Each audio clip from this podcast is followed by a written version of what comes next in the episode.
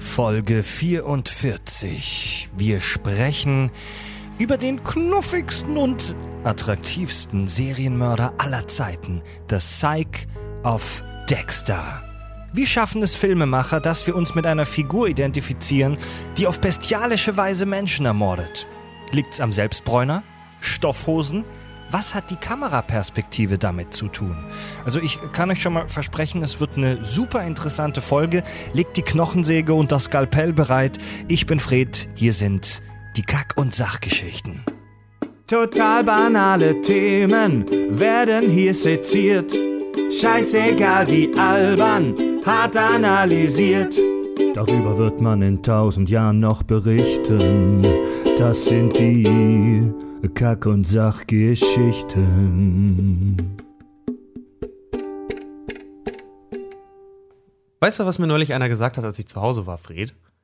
Er hat zu mir gemeint, tatsächlich äh, auch ein Fan vom Podcast, wir dürfen niemals den Titelsong ändern. Das war das Erste, was er mir gesagt hat. Äh, Jungs, ist geil, ändert bitte niemals diesen Titelsong. Das ist blöd, denn ich habe schon ein paar Mal darüber nachgedacht, das in guter Qualität nochmal aufzunehmen mit einem richtigen Musiker.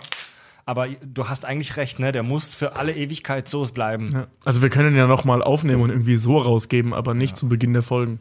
Sag mal, Tobi, ist es eigentlich äh, so äh, bequem mit der ganzen Alufolie um dich rum? Habe ich das richtig gemacht, Richard? Du kennst dich da besser aus als ich. Ähm, naja, mit Alufolie? Eher Frischhaltefolie, oder? Ach so, ach, Du hast es Das ist das Problem mit mit Alufolie, ja, Fred. genug Alufolie hält das auch. so ein bisschen wie schlecht gemachte Sexfesseln. Einmal angespannt sind die weg. Ja. Die Hände? Das nimmst du nur zum Fesseln. Auf jeden Fall keine Alufolie. Klavierseide. Aber ja, eingewickelt in Alufolie würdest du halt aussehen wie so ein riesiges Pausenbrot. Wie so ein Dürüm. Genau. Dann machen wir, wenn Tobis, wenn wenn's ist so mit, mit diesen, kennst du diesen einzeln abgepackten Käse, nenne ich ihn mal? Und damit ist Tobi noch belegt, ein bisschen Salat und dann wird er einge, eingetütet und neben einem Feuer wie so ein argentinisches Steak bei indirekter Wärme langsam warm gebrochen. Vorher noch auf die Waage gelegt. Wir zahlen pro 100 Gramm Tobi. Oder nur Prost. teuer. Ja. Prost, Jungs. Prost, heute gibt's Tobi. Wie edel. Das, ich trinke aus der, Bi aus der Glasflasche. Er hört mir nicht mehr der Dosenassi, aber es fühlt Mir hat, sich gut an. mir hat vor kurzem jemand erzählt, dass Dosenbier schneller absteht. Dass das schneller schal wird. Pass auf, angeteasert auf unsere Stuhlprobenfolge heute, die wir noch aufnehmen. Nein. Kommen wir später dazu. wir wollen nach der Folge hier ein paar Premium-Folgen aufnehmen. Gehört nicht zum Thema. Wir reden. Kommen wir jetzt mal zum Thema, würde ich sagen. Ja.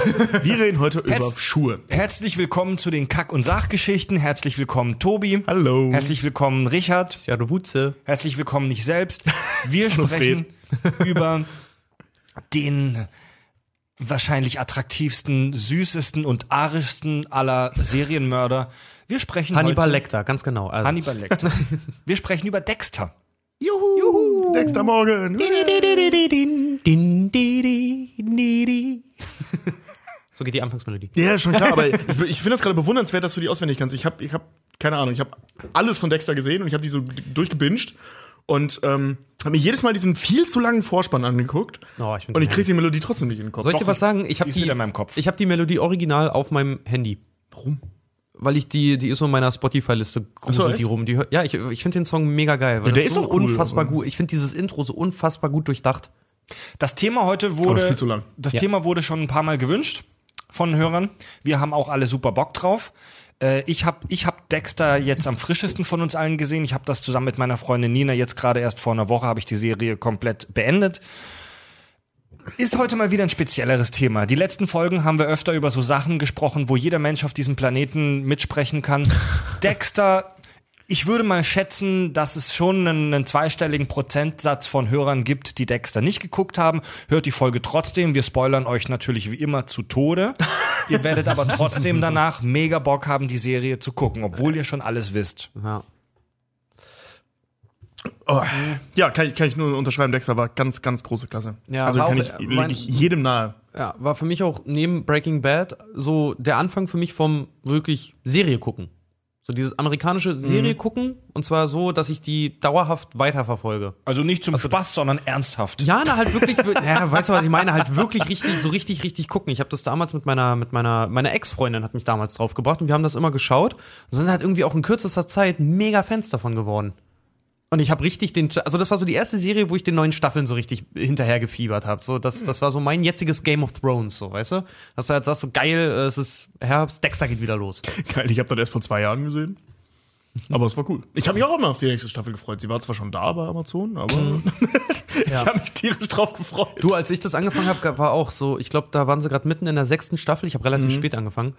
Und ich weiß noch, ich habe mir damals durch einen Wikipedia-Artikel, habe ich mich selber gespoilert, weil ich gesehen habe, welcher Schauspieler, den ich auch immer gerade gegoogelt habe, stand halt drin, ja, in der Serie Dexter von bis. Und ich so, Nein. Gum, gum, gum, gum. Da kannst du ja schon ungefähr denken, Ja. ja, er ist wahrscheinlich tot. Das ist natürlich ätzend. Ja.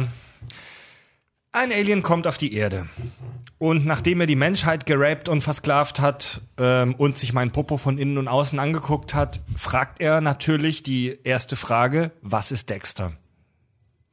Dexter ist eine US-amerikanische Fernsehserie, die sich um den ähm, Vom Sender Showtime? Gut, vom Sender Showtime für den, äh, die sich um die Figur Dexter Morgan dreht. Dexter Morgan ist Forensiker, seines Zeichens Blutspezialist, also nochmal spezialisiert innerhalb der Polizeiforensik und besessen davon, Menschen zu töten. Er, ja, tötet aber nur.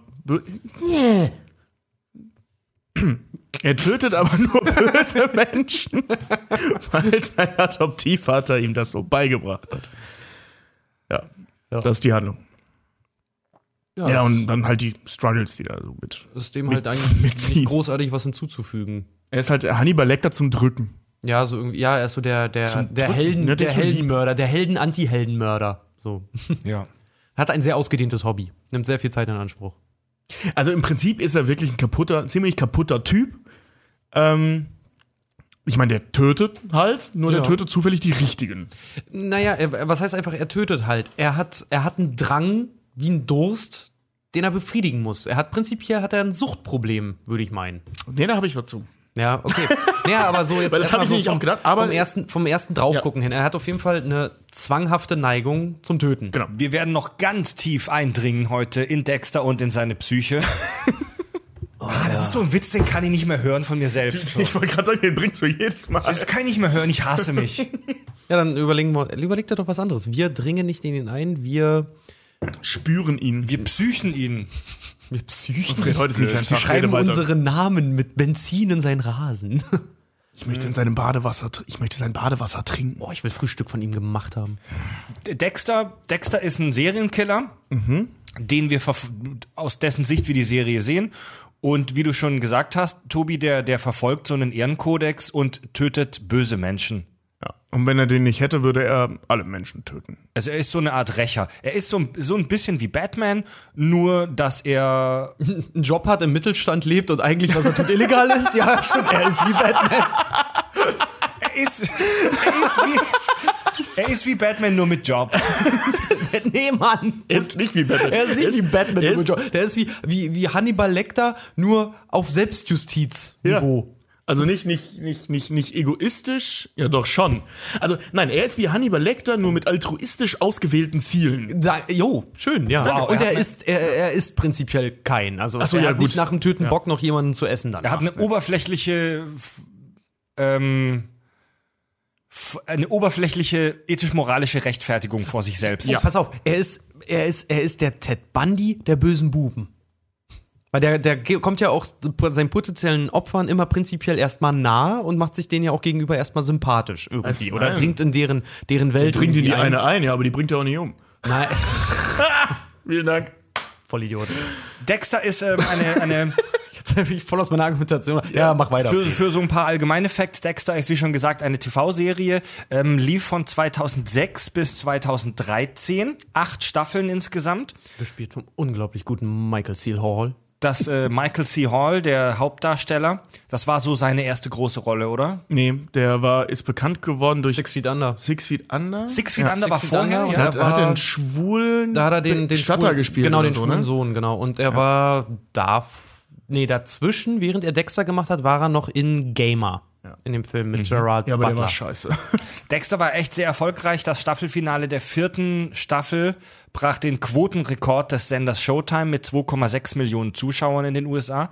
Das äh, Serienfinale brach den Rekord dann nochmal mit 2,8 Millionen Zuschauern. D diese Rekorde sind natürlich heute 30.000 Mal gebrochen worden. Äh, seit 2013 es sind ja auch ein paar Jahre vergangen. Aber die Serie lief auf jeden Fall sehr erfolgreich. Ja, für den Sender Showtime auf jeden Fall finanziell auch sehr erfolgreich. Der, der CEO von Showtime zur damaligen Zeit, der hat auch gesagt, Dexter ist für den Sender so unentbehrlich wie Spider-Man für Sony und wie Batman für Warner Brothers. Also war wirklich für die, äh, war das wirklich so mit ein tatsächlich ein Grund, warum ja. die, warum die weitermachen konnten, weil die standen, bevor sie Dexter gedreht, äh, gezeigt haben, tatsächlich kurz vorm Ruin. Das war ihr Super Mario. Ja. Deswegen haben sie noch zu Tode gemolken. Boah, ja, das sind mindestens zwei, mindestens zwei Staffeln zu viel. Ja, also für mich persönlich als großer Dexter-Fan, für mich ist persönlich ab der vierten Staffel äh, hätte Schluss sein können. Das Ja, man war so kann- der Höhepunkt. Nee, man das kann war die das Beste, dritte- danach hat es nur noch abgeflaut. Ja, genau, die dritte raus. Die dritte ist das mit diesem, mit diesem komischen Kumpel da von ihm. Ne? Ich möchte, ich, ich, ich habe die Idee, dass wir eine ganz, ganz kurze, grobe Zusammenfassung machen wir- der verschiedenen Staffeln. Genau, ja. Okay, cool. Also wirklich nur so drei, vier Worte, was da grob passiert. Es ist ja so, dass es, es gibt, es gibt ja, es gibt diesen Begriff Monster of the Week. Also, dass jede, Wo jede Woche oder jede Staffel, äh, Jede Quatsch, Folge. Habe ich schon verraten. Jede Folge irgendein neuer Bösewicht auftaucht. Bei Dexter ist es Monster of the Season. Also, du hast jede Staffel einen Bösewicht, den er jagt. In der allerersten Staffel war das der Kühllasterkiller. Oh, geil. Ich, weiß, ich kann mich noch an diese Szene erinnern, wie er die erste Leiche vom Kühllasterkiller findet. Und die ist ja, die, die, die Leichen von dem, äh, die Opfer von dem sind immer feinsäuberlich in gleich große Stücke irgendwie geschnitten, kalt und komplett blutleer. Ja. Und er Wie er steht darauf tatsächlich, und in der abgeht. ersten Folge steht er tatsächlich da, weil er tatsächlich das, was er macht, er macht das sehr feinsäuberlich und sehr, sagen wir mal in Anführungszeichen, ordentlich. Aber natürlich ist eine tierische Schweinerei und er als Forensiker kommt halt an den Tatort als Blutspezialist. Es ist kein Blut da und er in seinen Gedanken, man hat, er hat immer so innere Monologe, hört man dann einfach nur kein warmes, klebriges, stinkendes Blut. Es ist faszinierend. so, total geil. Ich habe noch nie so eine schöne Leiche gesehen. Ja. Oder so ein schönes Stück Fleisch gesehen. Ir- Irgendwie sowas. Das Ja, das herrlich. Ist, das, das bringt uns schon zu so einem ganz, zu, zu so einem ganz wichtigen Punkt der Serie Dexter. Die Ästhetik des Todes oder dieser Leichen oder des Blutes.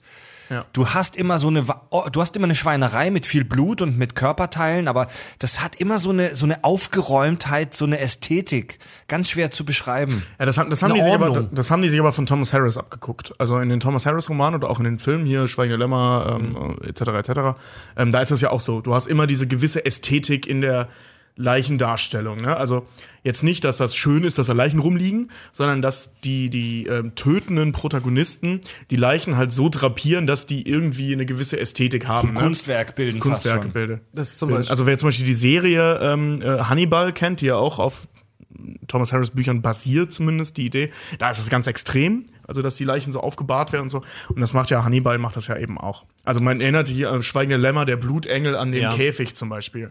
Solche das, Geschichten. Das zum Beispiel auch in den Büchern. Äh, hier Darkly Dreaming Dexter. Wer sich übrigens für die Serie interessiert, ich kann es nur empfehlen. Ich habe es damals, äh, als ich meine Arbeit geschrieben habe, habe ich das gelesen. Ist mega geil. Wir kommen noch zu deiner Arbeit und ich will später noch Pass die auf. Unterschiede Roman-Serie aufzählen. Pass auf, das Ding ist halt bei Dark Dreaming Dexter, da äh, kommt es auch sehr zum Darkly Dreaming Dexter. Darkly Dreaming Dexter, so ja. Äh, kommt auch, ähm, es ist tatsächlich, ein, ich glaube, fast über ein ganzes Kapitel hinweg, wo er wirklich explizit beschreibt, wie er sauber macht danach. Also der ist wirklich, der ist also gr- gründlich, mehr als gründlich, kann man eigentlich sagen. Ja. Der hat so wirklich in, in dem Buch, da hat er fast einen Putzfilm, kann man auch sagen, danach. Der Dexter wird wirklich so dargestellt wie so ein Todeskünstler. Wie er, wie er die, wie er die, wie er die Leute in, in Alufolie, ich sag schon wieder Frischhaltefolie. Alufolie. Ich verwechsel immer Alufolie und Frischhalte. Wie er die Leute in so eine Art Frischhaltefolie immer einpackt und immer das gleiche Ritual. Er verkleidet auch das, den, den, den, den Raum mit dieser, nicht Folie. Alu, Frischhaltefolie aus. Er bringt sie Ja, jedenfalls mit Planen, mit so Plastikplanen. Planen, so so dicken, Plastikplanen, dicken, schweren, genau. dicken Das Plastikplanen. folgt immer so einem ganz penibel eingehaltenen Muster. Und auch Zeitplan, Hm. weil er die Leichen ja noch bis Sonnenaufgang ins Wasser schmeißt. Ja. Also in der ersten Staffel der jagt er den Kühl, ja, den Kühllasterkiller. den Kühllasterkiller, der, der, der ihm selbst sehr ähnlich ist, der auch so ein sehr pedantischer ähm, Serienkiller ist. Ähm, es stellt sich dann heraus, dass Sp Jetzt, jetzt wird richtig gespoilert. Jetzt geht's Ja, voll auf die Ich würde sagen, Fresse. die erste Staffel ist halt auch schon wieder so ein, so ein Meta-Ding, aber hau ruhig raus. ja, äh, nee, fu- fuck you. Also, wer Ja. nicht gespoilert werden will, der soll jetzt ausmachen. Macht ihr eh nicht. Sonst können wir nicht frei reden. Der Kühlerster Killer ist.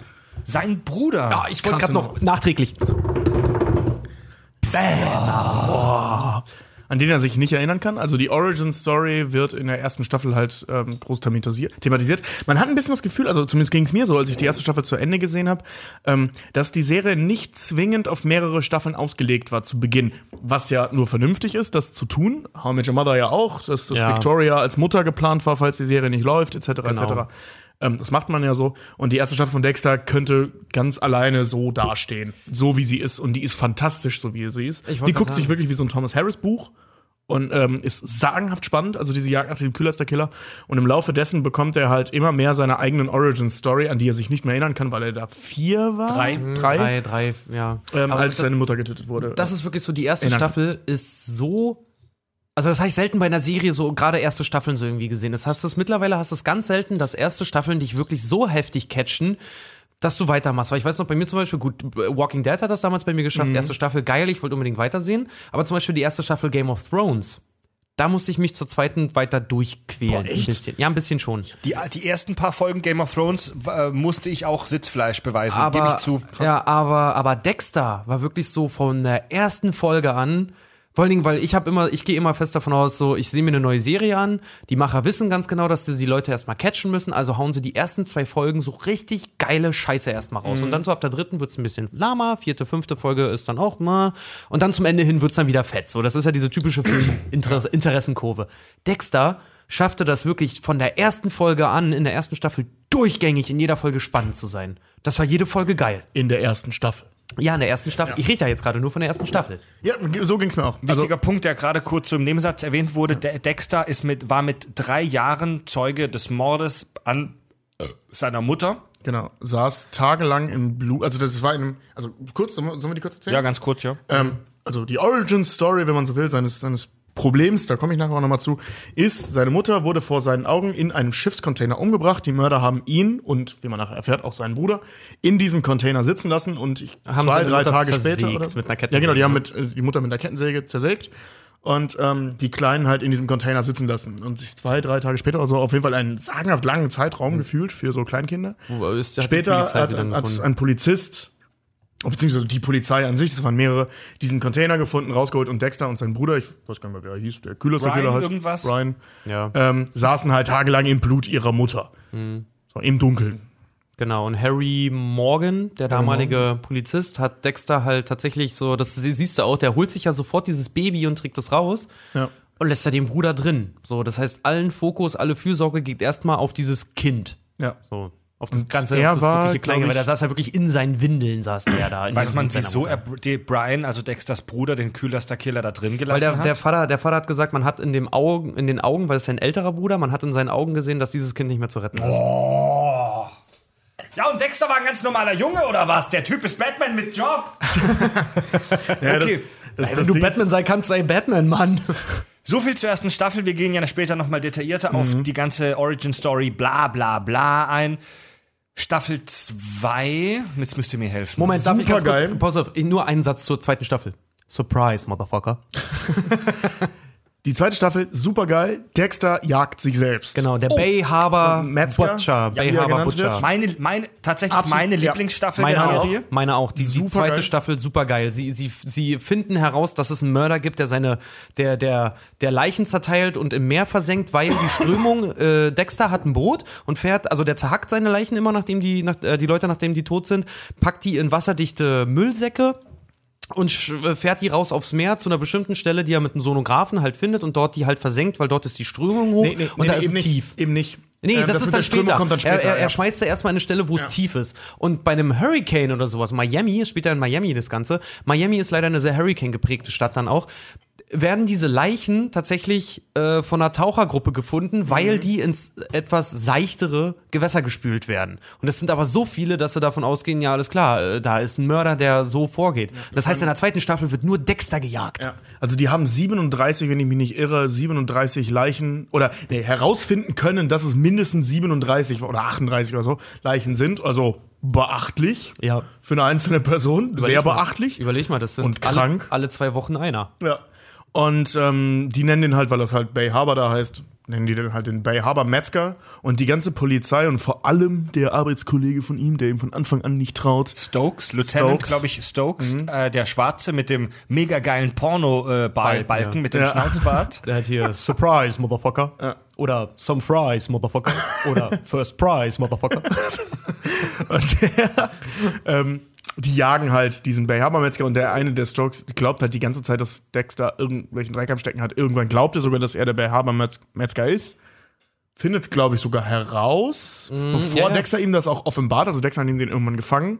Es ist, es ist sagenhaft spannend. Es ist wirklich brutal ist spannend. wirklich spannend, weil der Typ, Ja. der Typ ist halt ist ein typischer Cop. Weil Dexter sagt ja auch so, vor dem, den kann er nicht einschätzen, weil er ist ein typischer Cop, der ist generell Menschen gegenüber, auch seinen Kollegen Ja. gegenüber misstrauisch und ist so einer mit einem Bauchgefühl. Ja. Weißt du, so was man immer so sagt, so, das kann nur ein Cop Instinkt. so, so sein, genau, sein, sein, dieser Kollege da, dieser Schwatte, der hat halt so ein Bauchgefühl. Der Schwatte. ja. Ein der, Afroamerikaner war das.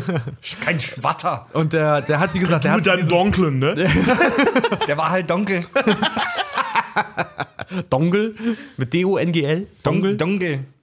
Das, äh, ja, das ist im Schwäbischen immer so. Schwäb schwäbische Omas sind immer so herrlich, herrlich dumm direkt so. Wenn, wenn, so ganz typisch, irgendwie die Freundin stellt ihren afroamerikanischen Freund Den vor. Afrodeutschen an der Stelle. Afro, afrodeutschen Freund. und die, ich finde Afro finde ich schon so diskriminierend. Und die, und die Oma, die Oma, dann die Reaktion der Oma, oh, sie sind aber dunkel. Also, das ist gar, nicht- gar, nicht, gar kein rassistischer Hintergrund, sondern einfach nur so die Feststellung, oh, sie sind aber dunkel. Ähm, wo waren wir bei Dexter?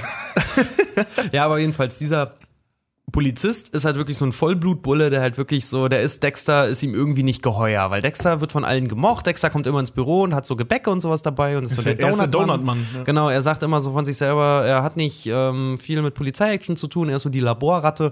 Und dadurch, dass er so unauffällig ist, wird er diesen, äh, findet dieser, sein Kollege ihn schon mega seltsam. Ja. Super geil. Äh, Dexter ist ja, wie schon gesagt, Mitglied der Pol äh, ist, äh, in der, Der Justice League. Mitglied der Polizei klingt voll scheiße. Pull Also, er, er, er arbeitet ja bei der Miami Metro Police, also bei der äh, Polizei von Miami als Forensiker und die ganze Abteilung. Oh, ultra ekelhaft.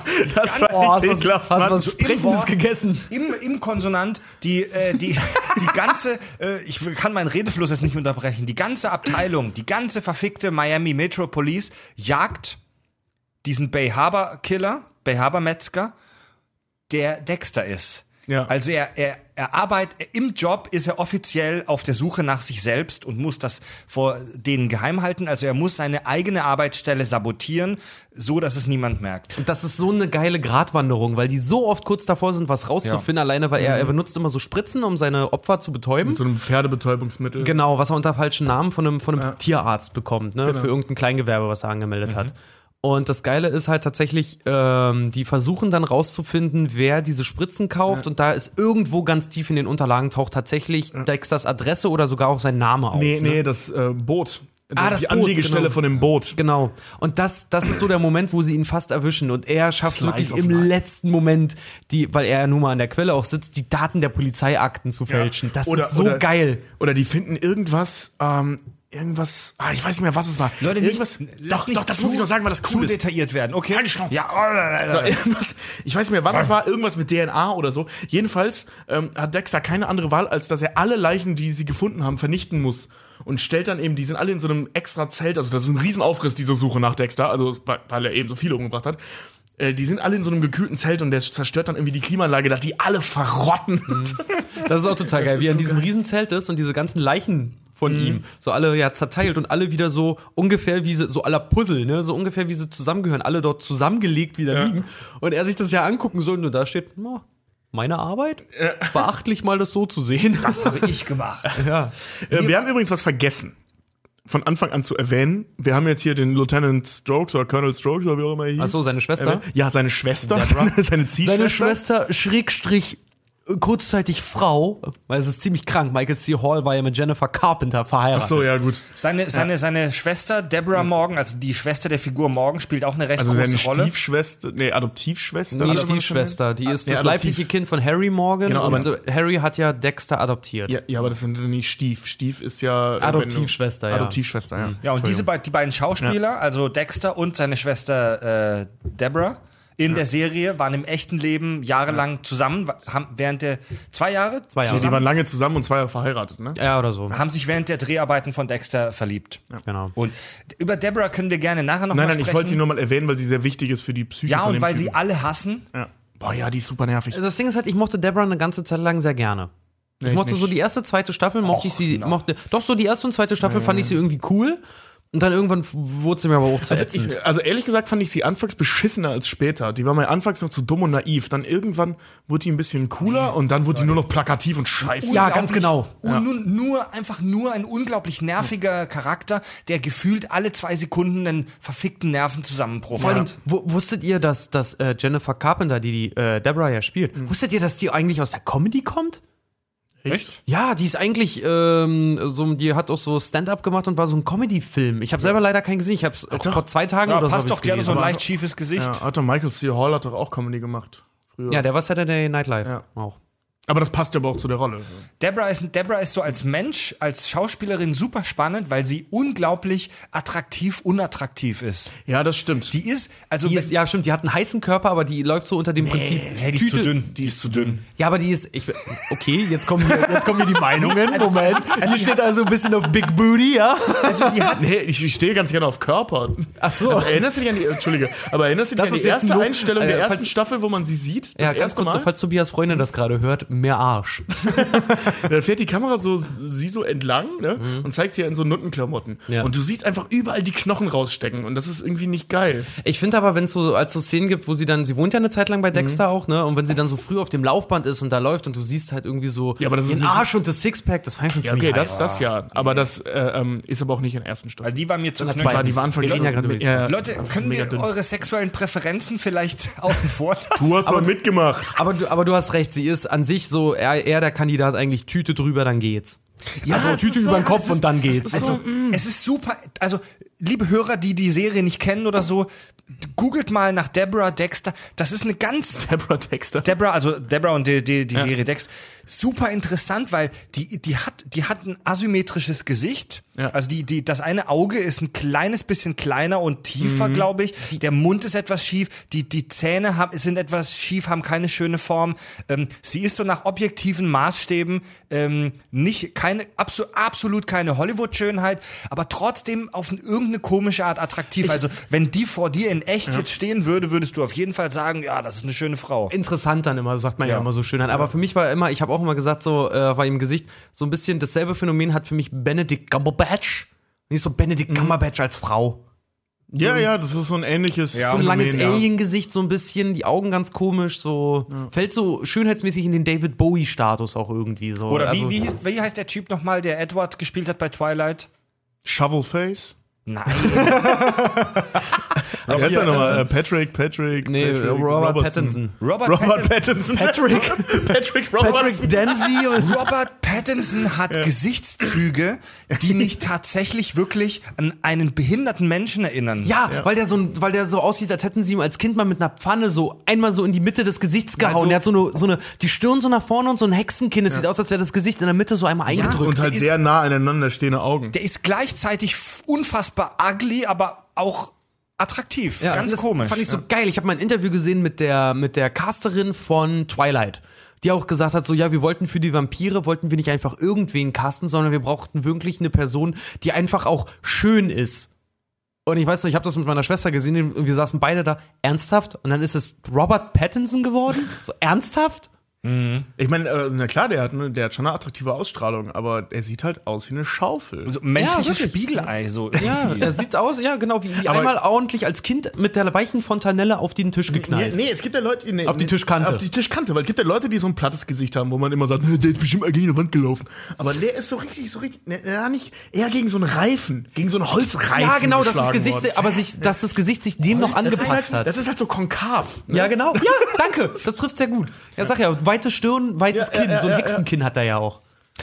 Staffel 2, Dexter. Ja. Super geil. Super geil, genau. Super cool. Ich, da- also, mir war ab der allerersten Folge Dexter klar, dass irgendwann der, äh, der Story-Twist kommt, dass sie ihn, dass er klar. sich selbst jagen muss. Aber dass das so schnell kommt, dass hat man es in nicht der gedacht. zweiten Staffel kam, hat mich mega überrascht. Ja, Ich Mann. auch. Gut, gehen wir weiter. Staffel 3. Staffel 3. Er, Oh, das ist das mit diesem Miguel. Die der Staffel finde ich Anwalt. scheiße. Er lernt Staffel- einen Anwalt kennen, der sein erster richtiger Freund wird. Miguel, ich weiß nicht, heißt er? Prado, Prado? nicht San, ich wollte gerade Sanchez sagen, aber Prado, ja. Und dem vertraut sich ja Dexter sogar auch an, ne? Äh, nee, Quatsch, er hat, er hat vor sich, sich ihm anzuvertrauen. Und Miguel erzählt ihm, ich glaube bei einer feuchtfröhlichen Runde irgendwie, dass er seine Konkurrentin, irgendeine so eine andere Anwältin auch, ne, dass er die gerne aus dem Weg geräumt haben möchte. Und Dexter gibt ihm unter Freunden so quasi den Tipp, ich bin der Freund, der dir sagen kann, wie meine Leiche versteckt. Und da kommen sie auf die glorreiche Idee, die Leiche in einem Grab zu verstecken, was ich mega geil finde. Ich, ich weiß nicht mehr, was jetzt der genaue Plotpoint, also Fi- Filmer sagen immer Plotpoint zu irgendwelchen zu wichtigen Stellen in der Geschichte. Ich weiß nicht mehr genau, was ist jetzt auch nicht so wichtig, was der Plotpoint war, wieso Dexter und dieser Anwalt Miguel Prado ähm, von wieso dieser Anwalt erfahren hat, dass Dexter der Serienkiller ist, ist ja auch wurscht. Auf jeden Fall, da kriegt er zum ersten Mal so einen, einen Partner, einen Freund und dieser Miguel Prado, der Anwalt, wird, es ist relativ vorhersehbar, aber trotzdem irgendwie spannend gemacht, ähm, wird dann selbst irgendwie zum Killer und rastet auf diese Scheiße aus und wird selbst zum Kriminellen und wird Wendet selbst süchtig nach, nach Töten. Nach Wendet Töten. sich, wendet sich gegen Dexter vor allen Dingen. Und also De Dexter Ja, hat Dexter generell wendet, so sich, Dexter wendet sich gegen ihn. Ja, Dexter er hat- wendet sich dann gegen Dexter. Genau, und Dexter hat ja generell so ein Problem mit dem Zwischenmenschlichen. Ich sag nur Staffel 1, wo er und seine Freundin, wie hieß sie nochmal? Keine Ahnung. Rita? Rita, genau, er und Rita sitzen auf der Couch und gucken sich einen traurigen Film an und er sagt ja, Rita tut ihm ja gut, weil sie normal Mhm. ist oder sogar sogar keine äh, eine Beziehung hat. Sie kommt aus einer aus einer Schlägerbeziehung Mhm. mit so einem äh, Typ, der sie auch immer verprügelt hat und so eine Scheiße und sie will keinen Sex. Und da Dexter überhaupt keine Emotionen empfinden kann, findet er das klasse, weil er überhaupt mit Sex und so hat er nichts am Hut. Und deswegen findet er das toll, dass er quasi mit ihr zusammen ist, auch als Tarnung, weil er hat eine Beziehung, er ist ein normaler Kerl. Zu Und da gibt's Dexters ja diese- Empathiefähigkeit kommen wir noch. Genau, und da sitzt, gibt's da so eine schöne Szene, wo er auf der Couch sitzt und die gucken sich Love Story oder irgendwas an und sie fängt tierisch an zu heulen und er versteht nicht, warum die heulen, weil er halt unempathisch ist und sitzt halt da und denkt sich ja dann nur, vielleicht wenn ich die Augen nicht, vielleicht wenn ich nicht blinzel, vielleicht fange ich dann an zu weinen und sitzt halt davor und hat die Augen voll aufgerissen, damit, er, damit die Augen halt anfangen zu drehen. So. Ja. Naja, ähm, nee, aber genau. Und äh, Miguel ist halt der Erste, der ihn halt, ihm halt wirklich das Gefühl gibt, dass er auch jemanden hat, mit dem er auch über sein Problem reden kann, das er hat. Und Miguel hintergeht ihn halt und das macht der Dexter mega rasend und wütend. Also er fühlt sich ja regelrecht benutzt. Da gibt es ja auch diese schöne, das Ende der Folge, da schmeißt er in seinem Büro den Computerbildschirm auf den Tisch und brüllt Miguel. Und dann kommt der Umschnitt und dann war es nur in seinem Kopf. Also der muss innerlich brodeln, wirklich. Ich möchte sagen, dass die Staffel scheiße war. Nö, mir hat die Spaß gemacht. Mir überhaupt nicht. Ich fand die diesen schön. Miguel ätzend. Ich fand die super vorhersehbar. Ich weiß gar nicht mehr, wer der Killer war. Der jagt da ja auch wieder irgendwen. Der, war, der, der, der eigentliche Killer, den er jagt, war sehr nebensächlich in, Ja. sächlich in der. Und irgendwie, weiß ich nicht. Also die ersten zwei Staffeln hatten halt das, was ich vorhin schon mal sagte, so diesen Thomas Harris-Charakter. So eine unheimlich kranke Psychopathen, die von unheimlich kranken Psychopathen gesucht werden. ja, und das ist halt irgendwie spannend und schön. Und in der zweiten Staffel ist es halt so ein, boah, ja, so ein Buddy-Ding, aber mit einem totalen Arschloch. Also wo von Anfang an klar ist, dass der Typ nicht koscher ist. Also es ist viel zu offensichtlich. Ähm, fand ich total blöd. Dann das, ach, weiß ich nicht, ich fand das einfach insgesamt scheiße, dass, dass der auch am Ende sterben muss und so, war auch klar. Es ist, Also hatten wir diesen Miguel. ganzen, ja, Miguel, also, ja, Dexter wäre blöd, wenn es noch acht Staffeln, äh, sechs Staffeln weitergeht. ähm, es ist einfach, weiß ich nicht, ich fand die Staffel langweilig und unheimlich vorhersehbar. Ja, ich fand sie, ich fand sie ganz geil. Und ich mochte weil Miguel das, nicht. Weil das von dieser Achterbahnfahrt vorher war das äh, noch eine gewisse, so ein gewisses Grundkitzeln. Aber ich fand diese Dynamik zwischen den beiden ganz cool, weil für mich war auch relativ schnell beim Gucken zum Beispiel der Spannungsfaktor nicht mehr so. Ich fand ihn schon noch wichtig, aber Mhm. ähm, ich war es gewöhnt von der Serie, dass, dass sie halt wirklich spannend ist. Und ich bin dann persönlich so ein Typ, mich interessiert dann die Figur mehr. Und die dritte Staffel hat, war, finde ich persönlich, hat ziemlich geil, weil die ganz viel von Dexters Psyche mit, mit offenbart. Weil er sich selber sehr öffnet und das auch viel bla bla so ist. Aber ich finde die Figur einfach, ich habe mit dieser Dexter-Figur bis zur vierten Staffel unglaublich sympathisiert. So dass ich die so wirklich gesagt habe, so, ey, ja, sorry, ja, Dexter, Dexter ist mein Buddy. So wirklich überhaupt nicht hinterfragen, was er macht, auch wenn das mega falsch ist. Staffel 4, Das das war die Jagd nach dem Trinity Killer. Beste Supergeil. Staffel ever. Die, die zweite ist die beste, das hatten wir schon. ja, aber der, die, die vierte Staffel. Kannst okay, nicht gut, dann- zweimal sagen, das ist die beste Staffel. Okay, dann. Entscheide äh, dich. Jetzt. Wenn die zweite die Platin-Staffel ist, dann ist die vierte die goldene. So. Fantastisch. 1A. Jetzt ist m, Freds Bildschirm hier abgekackt. Das Kabel von meinem Bildschirm war irgendwie locker. Ähm, Mit Barney's Dad. Problem gelöst. Die vierte Staffel gilt für viele Kritiker und Leute, die im Netz sich, ähm, sich so wie wir ver, ver, auf, ausbreiten, als beste Staffel. Die ist auch wirklich geil. Staffel, Staffel 4 ist auch wirklich der Hammer. Ja. Da jagt Dexter einen Typen namens Arthur Miller, den alle den Trinity Killer nennen, Nee, weil nee, er nee, nicht, nicht mal alle. Einfach nur dieser äh, FBI-Agent, dieser alte. Agent Lundy. Ja. Agent Agent Lundy, Lundy. mit dem Deborah ja zusammen ist. Also da, da kommt so ein FBI-Agent zu der Miami Metro Police, also Super cooler Typ. also zu Dexters äh, Pol Polizei-Squad. Moment, dazu, der kommt, in der dritten Staffel schon. Ja. der taucht da kurz Nee, in der auf. zweiten. Nee, in der zweiten Staffel, der jagt der den Bay zweiten. Harbor-Metzger. Also der taucht zum ersten Mal auf, um den Bay Habermetzger zu finden. Und in der vierten Staffel taucht er auf, um den Trinity Killer zu finden. Ja. Das ist wichtig. Ja, ist wichtig, aber ist auch jetzt vielleicht irritierend für die Leute, die Dexter noch nicht gesehen haben. ähm, lange Rede, kurzer Sinn, die, die jagen da so einen ganz krassen, legendären Serienkiller, der seit Jahrzehnten in den USA sein Unwesen treibt. Nahm, der, den nennen alle den Trinity Killer, weil er nach so einem Nee, Nur er, er nennt Landi ihn den nennt ihn Trinity. den Trinity, weil Landi hat eine hat eine Theorie, die sich später bestätigt und das fand ich der mega, weil der Trinity Niemand weiß, dass, er, dass diese ganzen Stimmt. Morde in Amerika von einer Person gemacht Nee, wurden. der, keiner weiß, dass diese Sachen, die einfach passieren, zufällig ein Muster haben. Ja, genau, und das Landi mein- erkennt das. Genau, das, ist meine ich ja. Geil, also, weil der, der, macht das ja seit Jahrzehnten in ganz Genau. Amerika und niemand erkennt dieses Muster und niemand erkennt, dass es die gleiche Person ist. Genau. Und dieser Landy hat die Theorie, deswegen nennt er den Trinity Killer, weil er das immer dreimal macht und dann verschwindet. Genau. Äh, wieder an einen ja. neuen Ort, ja. Genau. Und das, Ja. das ist halt das Geile, weil der Trinity Killer geht ja so vor, er muss immer seine Morde nach demselben Muster durchführen. Der erste Mord ist immer jemand tot in einer Badewanne mit aufgeschnittener Oberschenkelarterie. Ja. Äh, Oberschenkel, Ober, also Hauptschlagader am Oberschenkel. Der zweite Mord ist immer jemand, den er zwingt, von großer Höhe irgendwo runterzuspringen, um sich Mhm. quasi selber zu töten. Und der dritte Mord ist immer, dass äh, jemand mit einem Hammer getötet wird. Ne? Genau, ja. dass du das noch so detailliert weißt. Alter, ich habe, wie gesagt, meine Bachelorarbeit darüber geschrieben. Dexter war der Shit für mich. So, ich habe, wie gesagt, meine Bachelorarbeit damit verbracht und jeder, der schon mal eine Bachelorarbeit geschrieben hat, weiß, man muss die Sachen leider wirklich sich im Detail angucken.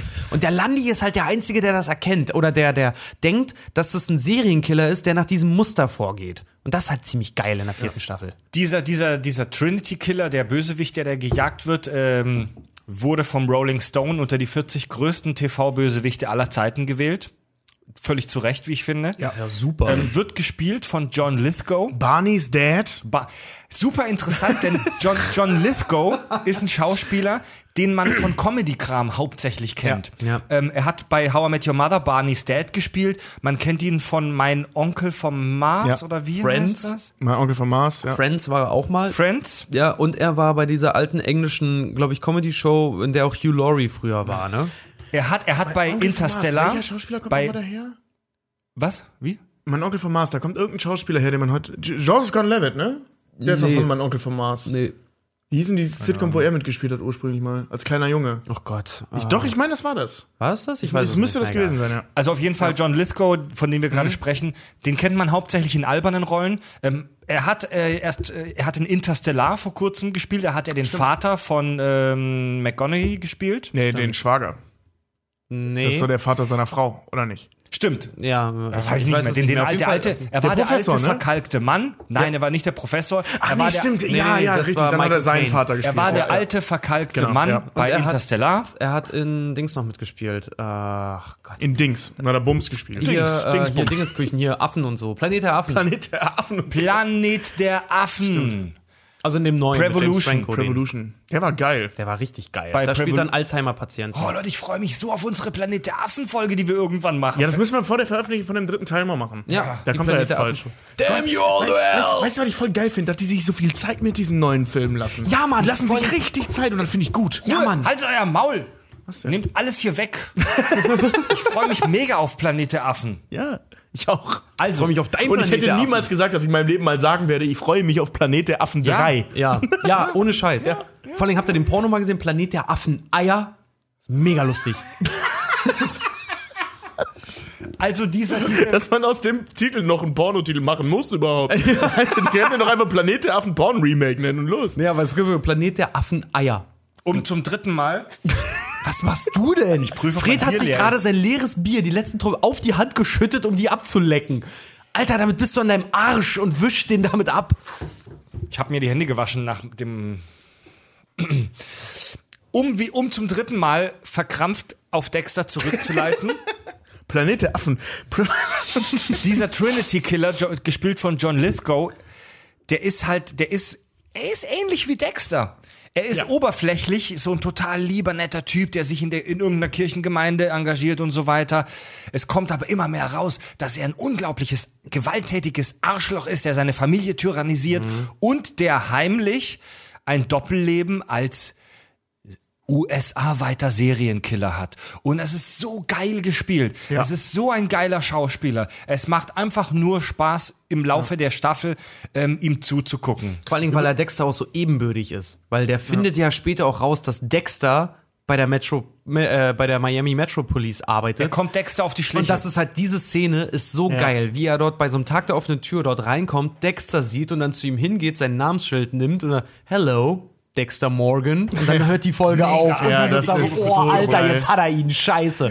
Was, was auch sehr geil ist, darüber haben wir, also ne, das Ende der Staffel. Mhm. Die letzte Folge dieser Staffel, Ritas Tod, Ist der Wahnsinn.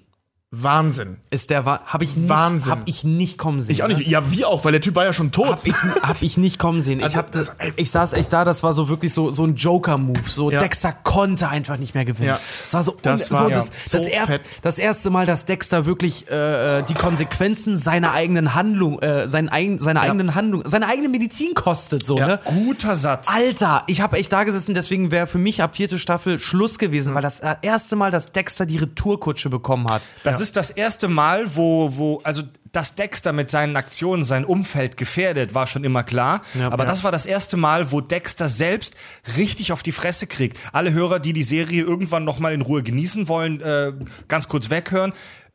Du hast gerade schon gesagt, Tobi. ja, aber trotzdem nochmal Aber trotzdem, nein, ihr hört sowieso bitte nicht bitte weg. retro, äh, retrospektiv weghören. Ihr hört sowieso nicht weg, Leute. Denkt jetzt nicht an einen rosa Elefanten. Verdammt. Ähm, Dexters Frau, Rita, wird getötet am Ende. Ja.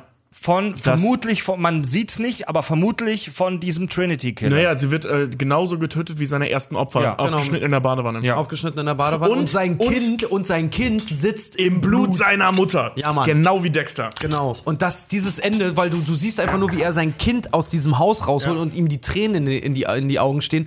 Das ist so fucking intensiv. Ey, das- Diese letzte Folge, die schmeißt sich Ja. aus dem Und Sitz das, echt. das ist, das muss ich jetzt kurz mal anteasen, wir werden gleich über die Psychologie von Dexter sprechen. Nee, kann ich jetzt nicht sagen. Machen wir später. Machen wir später. Ich, ich reg mich da später Das- drüber das auf. war also- ich das war- jetzt gerade wieder aufregen. Das war- Das Okay, war, mach das war diese, diese Folge, die ich vorhin halt, äh, erwähnt habe, die den ersten Zuschauerrekord gebrochen hat, das Finale der vierten Staffel, in dem Rita stirbt. Das war so ein, so ein ich sag mal, so ein Game of Thrones Moment, so ein Red Wedding Moment, wo du so wirklich Oh ja. mit offenem Mund vorm Fernseher sitzt und nicht glaubst, was du da gerade gesehen hast. Seine Ja. Frau verreckt. Und die war so lieb und so unschuldig. Ja, Mann, das ist wirklich der mit Abstand unschuldigste Charakter in dieser Ja, ganzen Mann. Serie. Staffel 5, 5.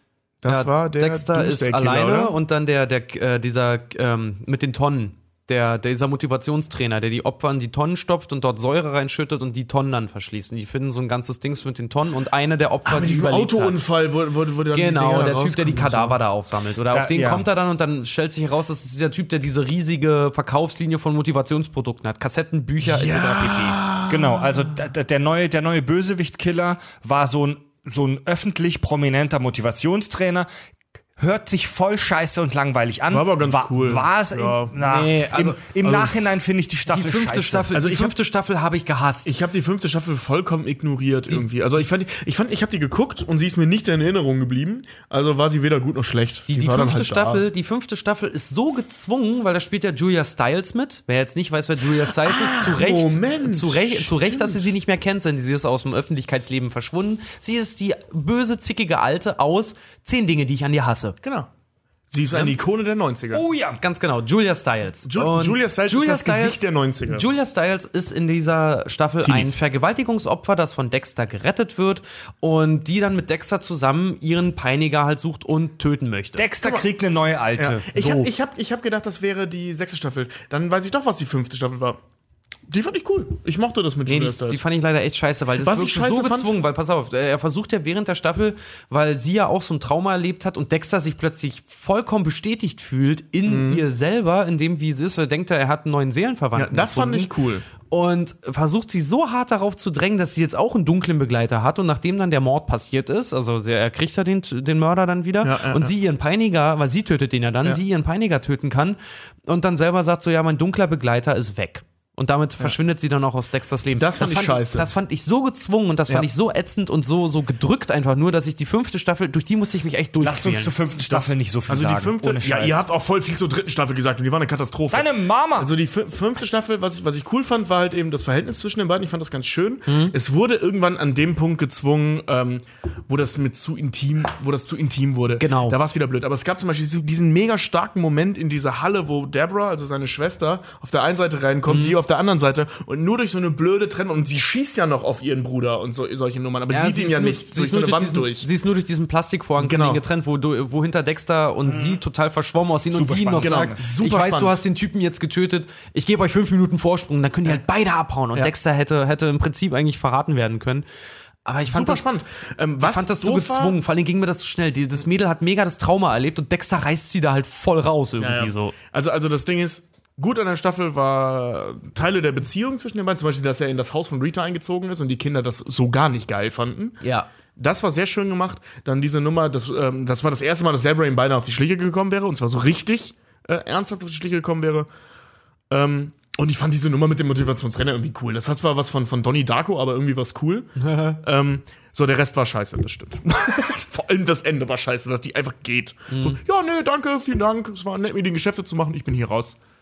Ja, Ja, also ist vor eine, allem- ist eine Staffel, die mir nicht sehr in Erinnerung geblieben ist. Vor allem die, die fünfte Staffel, da siehst du halt für Michael C. Hall, der ist ja während der Produktion der Serie Dexter ja mega krank geworden. Der hatte ja richtig heftig mit Krebs zu kämpfen. Stimmt. Der hatte War es Krebs? War es nicht was anderes? Nee, war Bauchspeicheldrüsenkrebs.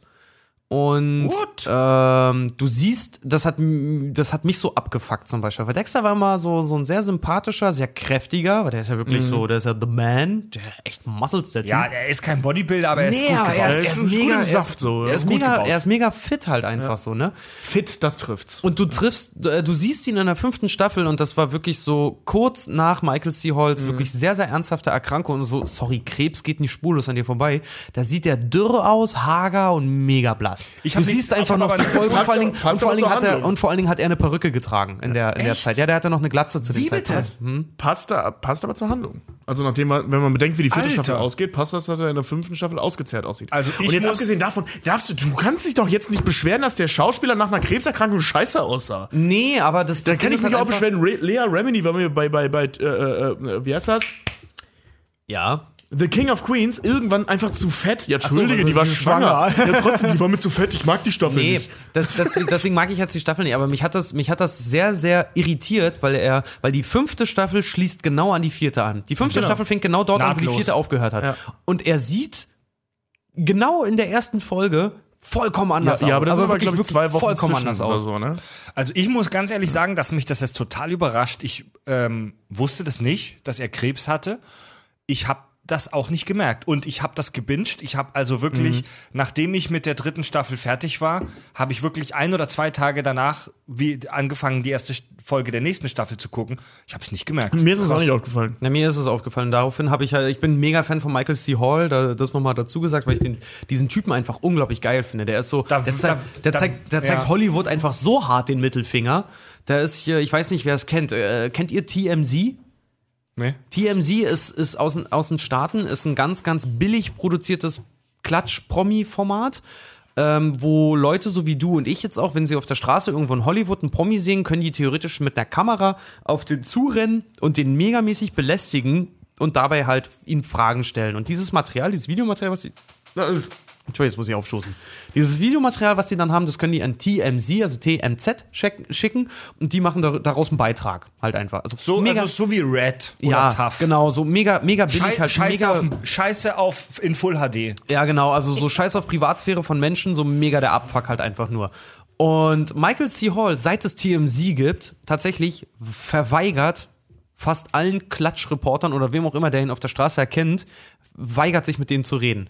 Der geht tatsächlich, wenn der sieht, dass jemand eine Kamera hat, geht er einfach in den nächsten Laden und verschwindet da und Ja. läuft einfach an dir vorbei Würde oder auch so läuft auch einfach, läuft dich halt auch einfach über den Haufen. Ja. Und ich finde Michael C. Hall an sich, weil der ist so ein, äh, wie gesagt, der zeigt so der, der, der Hollywood-Welt und so voll den, voll den Mittelfinger. Dafür liebe ich den halt einfach so. Und was der halt auch so am Theater und so gemacht hat, macht ihn halt für mich persönlich mega sympathisch. Deswegen, ich habe mich, ich habe seine Biografie auch gelesen, deswegen habe ich mich sehr lange mit ihm auch beschäftigt. Also wenn ich, wenn ich für einen Mann in Hollywood schwul werde nach dem exzessiven Konsum der Teletubbies, dann für Michael C. Hall.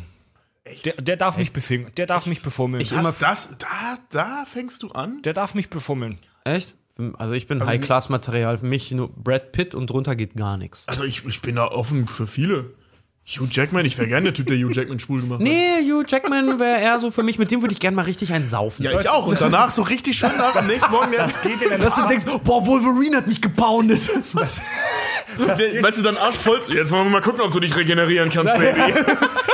Das Oh, geht, hol dich davon. das geht in eine merkwürdige Richtung, Leute. So, wer, wer hört nach 17 Jahren auf, mein Lieblingsheld zu sein? Jetzt zeig ich's richtig. Nein, Leute, nein, das geht in Ich eine hab Wolverine merkwürdige auf den Richtung. Arsch gekloppt. Das geht in eine komische Richtung. Du hast damit angefangen. Ja, kann sagen. Weißt du, und deswegen ist Michael C. Halls Schwanz nicht der einzige, den du lutschen würdest. Ja. Das? Ich frage mich, wie Kopf viel, ich frage mich, wie viele Hörer wir schon schwul gemacht haben. Meldet euch doch mal. Freds Telefonnummer ist. ja, gut, aber Staffel, Staffel 5 auf jeden Fall. Julia Stiles und Äh, so. Staffel 6. Das ist, Das ist der Doomsday-Killer, ne? ja. Oh ja, Leute, Mit Hanks? Staffel. Stavans, lasst uns, lasst uns jetzt bitte relativ schnell weitergehen. ja. Staffel 6 haben die so zwei religiöse Fanatiker gejagt, die Colin Doomsday-Killer. Hanks aber. Äh, ein, Ja, cool. einen religiösen Fanatiker, der zufällig sich den zweiten einbildet. Ja, das war schon, also das war schon eher lauwarm, sage ich mal. Staffel 7. Ähm, Ich weiß auch gar nicht mal so richtig, was in Staffel 6 ehrlich Nee, gesagt es verschwimmt passiert. so ein Also bisschen, Staffel, oder? Staffel 6 kann ich ganz kurz zusammenfassen. Da sind halt diese zwei Doomsday-Killer oder ein Doomsday-Killer, das eine ist ein Hirngespinst, der drapiert äh, Leichen so wie die vier Reiter der Apokalypse. Deswegen ist- Doomsday. Ist es nicht auch in der vierten Staffel das mit diesem, mit diesem Palmenkiller, der hier mit so, einem- mit so einem Palmschneider, ist so ein Palmschneider, der Typ, und der mit so einer Palmmachete. Ja, der spielt aber eher eine Nebenrolle. Leuten, Leuten immer den, den, den Rücken absäbelt, also die Haut am Ist Rücken das nicht, ist das absäbelt. nicht in der fünften Staffel? Ist ja auch egal. Egal. Jedenfalls, so, der, der, der so ganz, also. Das Spannende an der Staffel ist nichts. Also Colin Hanks spielt ganz cool. Ähm, Übrigens diese der Bruder Leichen von sind- Tom Hanks. ja, der, der Sohn. Nee, der Bruder. Ist das nicht der Sohn? Ist es der Sohn? Ich meine, das ist der Sohn. Ist der Sohn? Ich weiß Nein, es. das ist Oh, jetzt weiß ich es gerade auch nicht Kannst du mehr. mal kurz Colin Hanks gucken? nee, ich Das gucke gerade was anderes. Ja, dann du guck mal, kannst guck das mal trotzdem gleich, machen. aber egal. Gut. Ich meine, das ist der Sohn. Ist ja, ist ja auch egal. Kann doch der Bruder sein. Jedenfalls, der spielt, auch- spielt ganz toll. Der spielt immer ganz toll. Kennt man nur leider nicht. Ähm. Ja, und dann kommt die letzte Szene. ja. Also die spielen ganz toll, das hat auch alles so Handlung und so, und Ja, dann kommt die letzte also, Szene. Also die, die, Leichen, die Leichen sind halt spannend drapiert. So. Das ist das einzig Coole an der Staffel. So. Das ist echt, äh, echt spektakulär aufgezogen, aber sonst irgendwie ein bisschen pff, kennt man schon. Also ist nichts Neues. Ist nicht schlecht, aber ist nichts Neues. Und das Ende da sieht Deborah, wie Dexter jemanden tötet. Das Ende, ist das Ende der sechsten Ja. Staffel erfährt seine Schwester, dass er sieht es. sieht sogar, dass er der Bay Harbor Metzger ist. Ja. Nee, nee, nee, das noch nicht, sondern die sieht erstmal nur, dass jemanden umbringt. Okay. Eben den Doomsday-Killer. Genau. In Staffel 7 lernt er dann Hannah McKay kennen, die neuere, die noch neuere alte. Ja. ich Kur- ja kurz, kurz zur Erklärung, finde. kurz zur Erklärung. Es ist wirklich der Sohn von Tom Hanks. Entschuldige bitte, ja. Ja. Staffel 7 kennt er dann, lernt er dann seine neue Alte kennen und muss sich mit seiner Schwester rumschlagen, die jetzt weiß, dass er ein Serienkiller ist.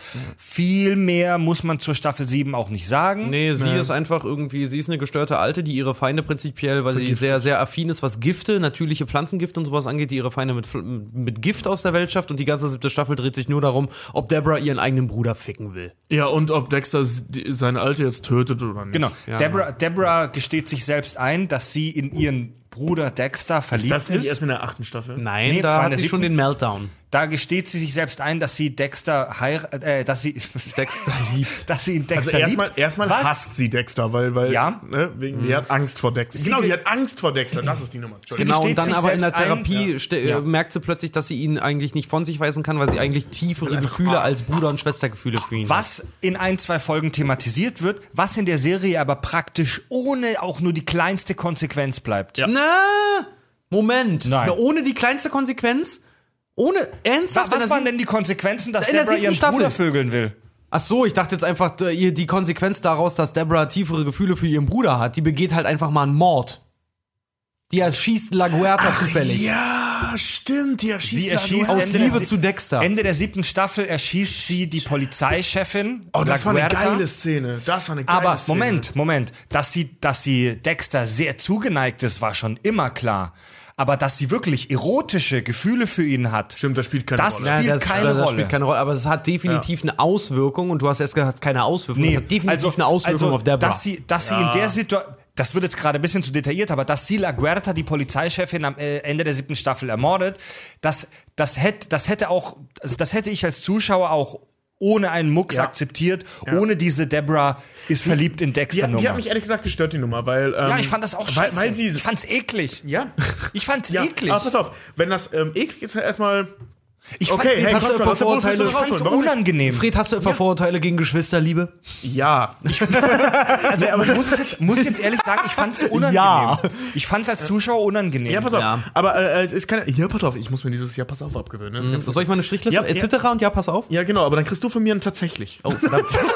oh, verdammt. Oder das Ja-Mann hatten wir neulich auch. Ja, Mann. Das ist Worauf hinaus? Genau, äh, das jetzt hier äh, ähm, den Zuschauer aus seiner Wohlfühlzone rauszuholen, äh, macht nicht nur Dexter relativ häufig oder versucht es relativ häufig, sondern da haben sie jetzt was gefunden, womit das bei jedem klappt, außer bei irgendwelchen amerikanischen Middle West Menschen, dass das echt mega eklig ist. Ähm, wenn das jetzt größer thematisiert werden soll oder wenn die sich wirklich mal geküsst hätten oder von mir aus rumgefickt hätten oder so, das wäre spannend gewesen. Aber es ist halt so, Mhm. ich stehe auf meinen Bruder, echt? Ja, ich werde es niemandem erzählen. Okay, Ja, ganz genau, das Ende. war's. Ja, genau. Ne? Und das ist so, pff, ja, dann hätten sie es auch weglassen können. Das war's. Es blieb ohne die kleinste Konsequenz. Es war auch so, Blicke, es war auch so, Frederik, so, Blicke. es war auch so Seitdem rausge blickt sie anders. ähm, rausgezögert. Auch. Es wurde auch dann nicht mehr erwähnt in der achten Staffel. Eleganter Übergang, oder? Die letzte Staffel von Dexter. Echt, danke.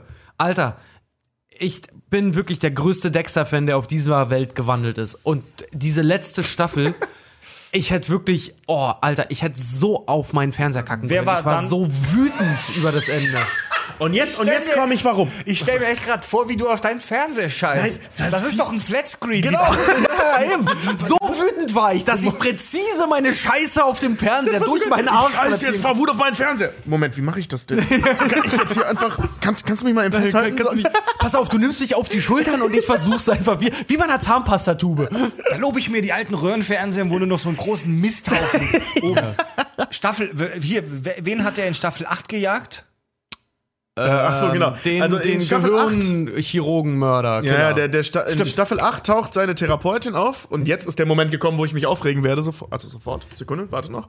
Nicht seine Ähm, Therapeutin, er, er trifft zufällig eine Therapeutin. Ja, aber die hatte Dr. mit ihm- Vogel? Genau, Dr. Vogel. Die hatte, die haben ja auch irgendwas in der Vergangenheit schon mal miteinander zu tun gehabt. Ja. Ähm, Was sie zu tun gehabt haben. Oh, ich, ich habe echt, Ja, ich ja, hab ja, den jetzt- Fernseher angebrüllt. Aber ich, erzähl. ich reg mich jetzt Erz- auf. äh, Ich bin jetzt dran, mich Lass aufzuregen. doch erstmal ganz neutral die Handlung Genau. ganz kurz da, da taucht so eine gewisse Dr. Vogel auf, irgendeine so Therapeutin, die therapiert Dexter so ein bisschen, nein, sie unterhalten dich nur. Und ähm, die hat noch einen Patienten, Schrägstrich Sohn, der irgendwelche Leute umbringt und den jagt Dexter.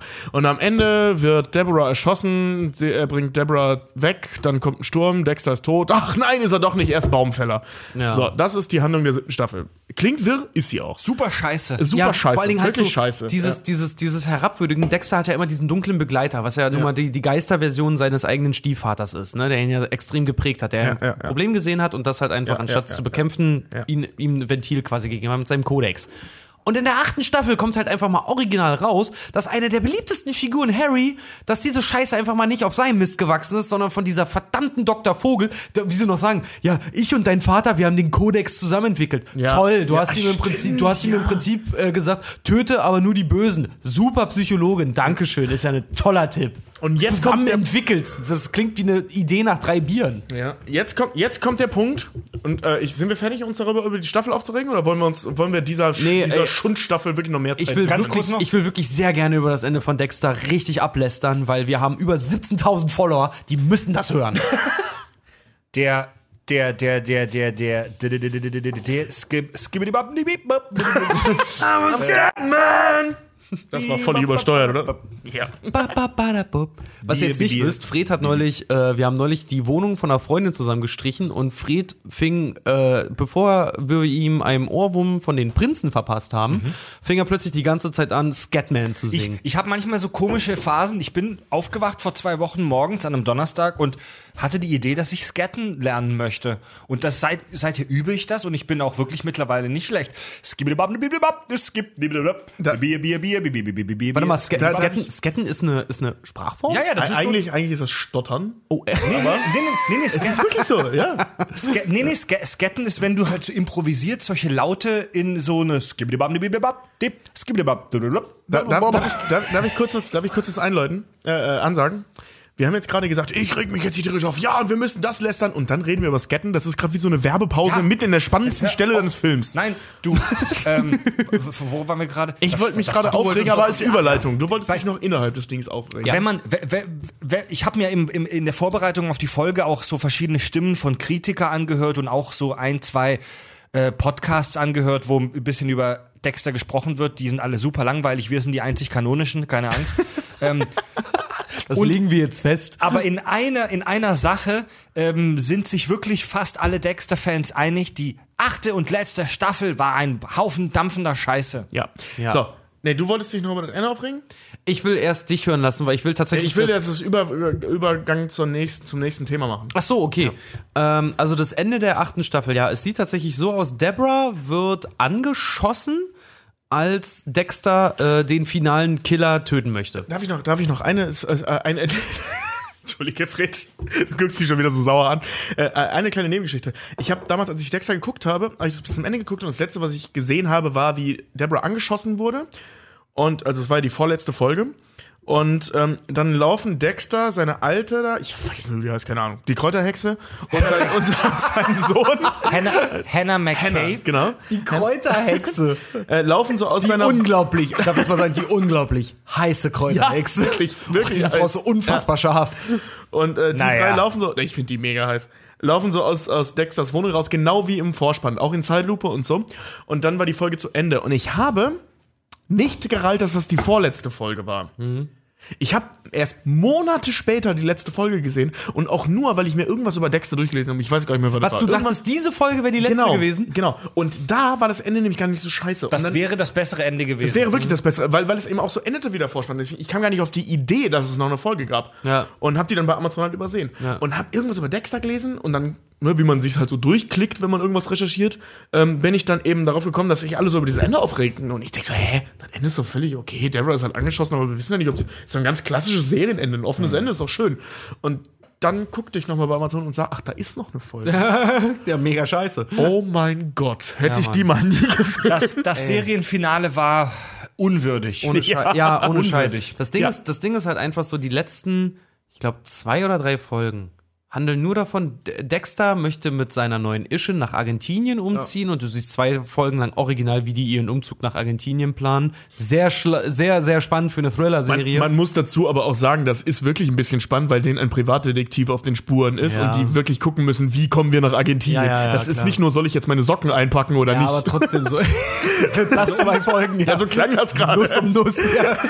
Nee, aber Also, wirklich um, so, es, um es kurz zu machen, im, in der letzten Folge der Serie täuscht Dexter seinen eigenen Tod vor. Er tut so, als wäre er in, eine, in den Hurricane, der gerade auf Miami zurollt, reingefahren Ja, Moment, nachdem sein letztes Opfer ja Deborah war. Er hat ja, Deborah wurde angeschossen Seine in dem Schwester ist letzten, tot? in dem letzten Showdown von dem von dem äh, Brain Surgeon Killer, den er den er den er getötet hat. Und der befreit sich halt aus dieser Montage, die der Dexter immer fertig macht und schießt halt auf Deborah. Und die wird so schwer verletzt, dass sie ins künstliche Koma fällt bis zum Hirntod dann. So Dexter tötet in der Zwischenzeit in einem Verhörraum diesen diesen Killer, was ähm, oh Gott, wie ist er? Quinn und Angel Die ich mega cool finde, die Angel beiden. Batista. Wir sprechen Batista. noch später. Genau, Die Batista, seine Arbeitskollegen, also zwei Arbeitskollegen von ihm sehen das Ja, auf jeden Angel Fall Batista, und ja. drehen das so, dass das, dass das selbst, ähm, Selbstjustiz hätte ich was gesagt, Selbstverteidigung war, ne? Notwehr. Notwehr, danke. Selbstverteidigung, Notwehr, genau. Dass es halt Notwehr ist und lassen Mhm. ihn im Prinzip davonkommen. Und Dexter fährt dann, weil es rast mal wieder ein Sturm auf Miami zu, schaltet halt die Geräte bei seiner Schwester dann ab, was Deborah original zu seinem letzten Opfer dann erstmal macht, in Miami jedenfalls. Wir kommen gleich zu dem Punkt, der mich extrem aufregt. und er packt sie dann ein in so eine weiße Decke, nimmt sie aus dem Krankenhaus mit, fährt mit seinem Boot wieder an die Stelle, wo er die Leute Niemand- versinkt hat. Da Ja. sind tausende von Menschen. Genau, Und genau. niemand reagiert darauf, auf den fremden Typen mit der Leiche im, in der Hand. Der prinzipiell, sorry, ab der fünften Staffel, prinzipiell auch bei Tageslicht in Mörderklamotten rumläuft. In einer dunkel-olivgrünen Hose und einem dunkel-olivgrünen Shirt Und schwarzen und, Handschuhen. Und schwarzen Handschuhen. Ein Typ in einen schwarzen Handschuhen hat eine Leiche in der Hand. Ja. Und auch nicht nur als be betrunkene, äh, betrunkene, sag ich schon, eine bewusstlose Frau. Nein, in einem Leichentuch. Ja, Moment, Ja? das, das habe ich mir gerade noch gefallen äh, lassen, Nee, weil, weil du hast im Ja, Hintergrund schon den aufkommenden Sturm gesehen und es war es, äh, und, und es war halt Panik so ein Ja, aber bisschen. da waren so viele Menschen. Ja, die haben ja so viele. Komparsen an diese Szene gesetzt. Das, das Ende, das Ende der, der Serie und der, der, der, dieser Folge war super unbefriedigend, weil du dann am Ende Dexter siehst, wie er doch lebt, Ja, aber irgendwo im Wald als Holzfäller arbeitet und mehr weißt du nicht. Pass auf, la- lass mich mal kurz und, wei- und, und es, es, war, es, war, es war nicht nur storymäßig total unbefriedigend, es war auch handwerklich super, super schwach. es ist mega gerusht einfach Du, mal. du hast, auch. du hast, ja, gerusht ist ein gutes Stichwort. Das hat sich so, so ein bisschen angefühlt, als ob die das in zwei Drehtagen kurz noch runterficken, ro- rocken mussten. Da, dieser herankommende Sturm auf dem Meer sieht ziemlich nach schlechten Special Effects, Ja. nach CGI aus. Ähm, es ist nicht so wunderschön jetzt geschnitten und auch von der Musik her, wie er da in diesem Wald. Es ist einfach kein Das schönes Ding, Ende. Michael C. Hall selber hasst das Ende der Serie. Hat's aber, ist aber so viel Profi, dass er das diplomatisch äh, erzählt hat, wie er zu dem Ende steht. Kann ich euch gleich drum erzählen. Aber wirklich, Fred hatte vollkommen recht. Das ist halt so, sie wird halt, er nimmt sie mit auf ihr Boot, sie fahren an die Stelle, ne, wo er seine Leichen immer versteckt, er schmeißt sie ins Wasser mit diesem weißen Tuch, sie sieht aus wie eine Braut oder wie ein Engel. Das war aber, das, Das- war aber noch ganz schön. Das, das passte Ah, sehr. das fand Die Serie ich, hat das war immer mir, wieder so poetische das war mir, ja, äh, das war mir Momente aber ein gehabt. Ticken zu viel in dem Moment. Nee, fand und ich er fährt, du siehst nur, wie Dexter in den Sturm fährt. Es kommt dann später so seine alte, seine neue ist dann mit seinem Sohn nach Argentinien äh, gezogen, liest in einer, in, online in einer Zeitung auf ihrem Tablet, dass Dexter als verschollen gilt, einfach nur, ne? Und das fand ich halt so geil. Sie geht dann halt mit dem kleinen Jungen, natürlich das Objektivste, was man natürlich machen kann, erstmal ein Eis essen, so mitten in Argentinien. Und dieses, sorry, dieses leicht zurückgebliebene Idiotenkind von Dexter, dieser Harry, Harrison, Harrison. Ne? Harrison, der scheint das einfach zu akzeptieren, dass sein Vater nicht mitgekommen ist und die Alte jetzt offensichtlich seine Mutter Ja, ist. ja, stimmt. Alter, Ja. ich hätte ausrasten können. Ich sag echt so, wie degeneriert ist denn dieses dumme Kind, Ja, bitte? ja. Das war wirklich ätzend. Aber, aber Oh. zurück zu dieser Leichennummer, das fand ich eigentlich ganz schön. Also ähm, so ein Serienende, gerade einer solch pathetischen Serie, darf ruhig kitschig sein. Hm. Ähm, also das Bild, wie, wie Deborah, abgesehen davon, dass es technisch echt scheiße Ja, gemacht Mann. war, ähm, wie sie da so engelmäßig versinkt, das finde ich vollkommen in Ordnung. Von dem Video noch siehst, kurz bevor sie versinkt, ne, kurz bevor, bevor er sie ins Wasser lässt, siehst du, wie Jennifer Carpenter die Augen noch zumacht. Echt? Ja, du siehst kurz vorher, so als hätte einer gesagt, Action, sie guckt noch zur Seite, macht die Augen zu und wird dann ins Wasser hinabgelassen. Nicht dein Ernst. Du siehst das und ich saß auch so, ich so, wie kann das jemand, also sorry, wie kann das wem im Schnitt nicht auffallen? Ja. Na egal, Das jedenfalls. wird aufgefallen sein und dann jedenfalls die- versendet sich, versendet sich, sagt Pass auf, so jedenfalls, die, die Serie hört dann auf, erstmal, und du siehst dann noch, wie so ein irgendwo ein Holzarbeiter und tatsächlich Leute haben rausgefunden über die Nummernschilder an den Lastern, er ist in Orlando, haben rausgefunden, da äh, ist dann Dexter hat sich für die Isolation, fürs Alleinleben Mhm. entschieden und du siehst nur, wie so ein Holzarbeiter mit Bart dann irgendwie über so ein, über so ein Gelände, Mhm. so ein Arbeitsgelände läuft und seinen Arbeitstag beendet und einfach in seine, sein Haus dann wieder reingeht und sich dann an den Tisch setzt und du siehst, oh, ist Dexter mit einem langen Bart, so, er hat überlebt. Und da saß ich echt so da und dachte mir so, fick dich Showtime. Ganz ehrlich, mir als Fan hinzusetzen, dass Dexter noch lebt und vor allen Dingen, dass ihr euch die Tür offen lasst für Sequels und Prequels und hast du nicht gesehen und für eine Fortsetzung, fickt euch, fickt euch so hart, dass ihr wirklich in der Hölle ohne Gleitgel gefickt werdet. So. Du willst die Spucke. Die krie also von mir kriegen die nicht die Spucke. Wenn ich der Satan wäre, die kriegen das glühend in den Arsch. Alter, ich dachte mir echt so, ihr blöden Wichser, so, Alter, so, müsst ihr wirklich, müsst ihr den jetzt echt noch am Leben lassen? Das ist so unfair. Vor allem so unwürdig, der hätte sterben sollen. Das Wort zum Sonntag von Richard. So, und jetzt reg ich mich äh, auf zur Überleitung zum nächsten Thema. Darf ich oder bist du. Darfst du sehr gerne. Ich habe mich jetzt, ihr habt gehört, was ich sagen wollte. Du schwitzt ja richtig. Ja, Mann, ey, wirklich, ist wirklich so, ey. Ich bin so ein Fan von Dexter, das hat mich so wütend gemacht, diese letzte Staffel. Aber gut, genug jetzt. Ich habe gesagt, was ich sagen konnte. Ich habe meinen Seelenfrieden geschlossen, weil wir Berliner halten es wie die New Yorker. Erst wenn wir richtig verbittert sind und jemand anderen das in Rachen stopfen konnten, dass er an unserem Frust erstickt, dann sind wir glücklich. Kommen wir zum nächsten Punkt auf der Ich, Tagesordnung. ich, ich sehe Richard Ach schon morgen okay. früh in der U-Bahn, wie ihn jemand anspricht. Sie sehen so ausgeglichen aus. Ja, ich habe in einem Podcast gestern mein Innerstes nach außen gekehrt, wie eine Seegurke.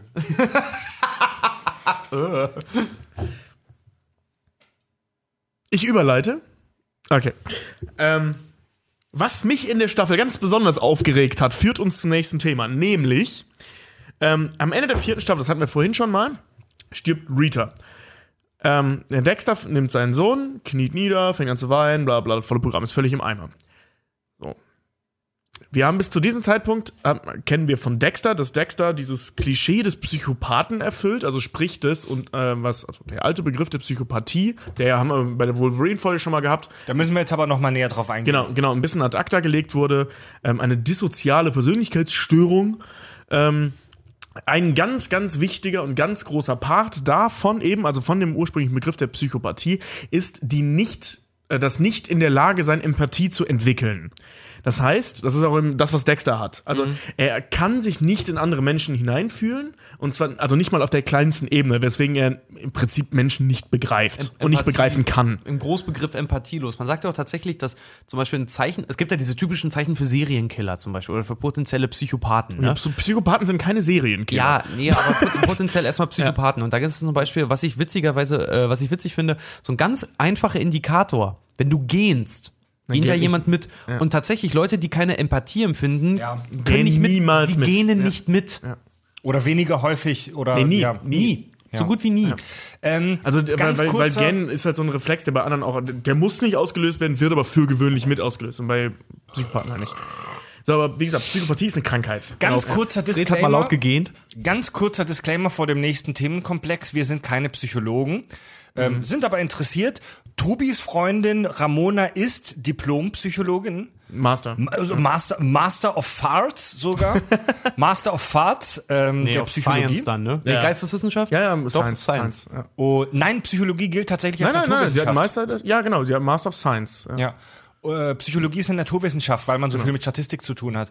Ähm, Und halt Neurologie. Und du hast dich ja auch mit Ramona so ein bisschen da, äh, be, äh, damit unterhalten. Ich habe mich auch so ein bisschen beschäftigt. Trotzdem Disclaimer, Spekulationen, bla. Wenn wir was falsch sagen, beschimpft uns gerne auf äh, Facebook oder per E-Mail. Wir sagen es natürlich trotzdem. Alter, Genau. du glaubst nicht bei meiner Bachelorarbeit, wie viele Diplomarbeiten vom Psychologen ich über Dexter gelesen habe auch. Cool. Dieses Thema, dieser Charakter, den die da geschaffen haben, ist so bei jedem Bachelor als auch Diplompsychologen damals auch, also wer noch Glück hat, auf Diplom zu studieren, ist so Thema Nummer eins. Jeder, der sich irgendwie für Serien der interessiert. ist trotzdem gar nicht so kompliziert, haben wir festgestellt. Aber egal. Ganz kurz jetzt, zum Begriff. worüber Ich mich, jetzt kann ich jetzt endlich sagen, worüber ich mich aufrege. Ich, ich, weiß, ich, ich weiß, worauf du hinleiten willst. Das gehört Ja, weil ich zum- sie erzählt habe. Weil, weil ähm, der, der Begriff Psychopath wird in der Psychologie ja heute nicht mehr so gern benutzt, oder? der wird noch, der wird noch benutzt. Es gibt doch einen Unterschied, äh, Psychopath und Soziopath, ne? Ich raste gleich aus.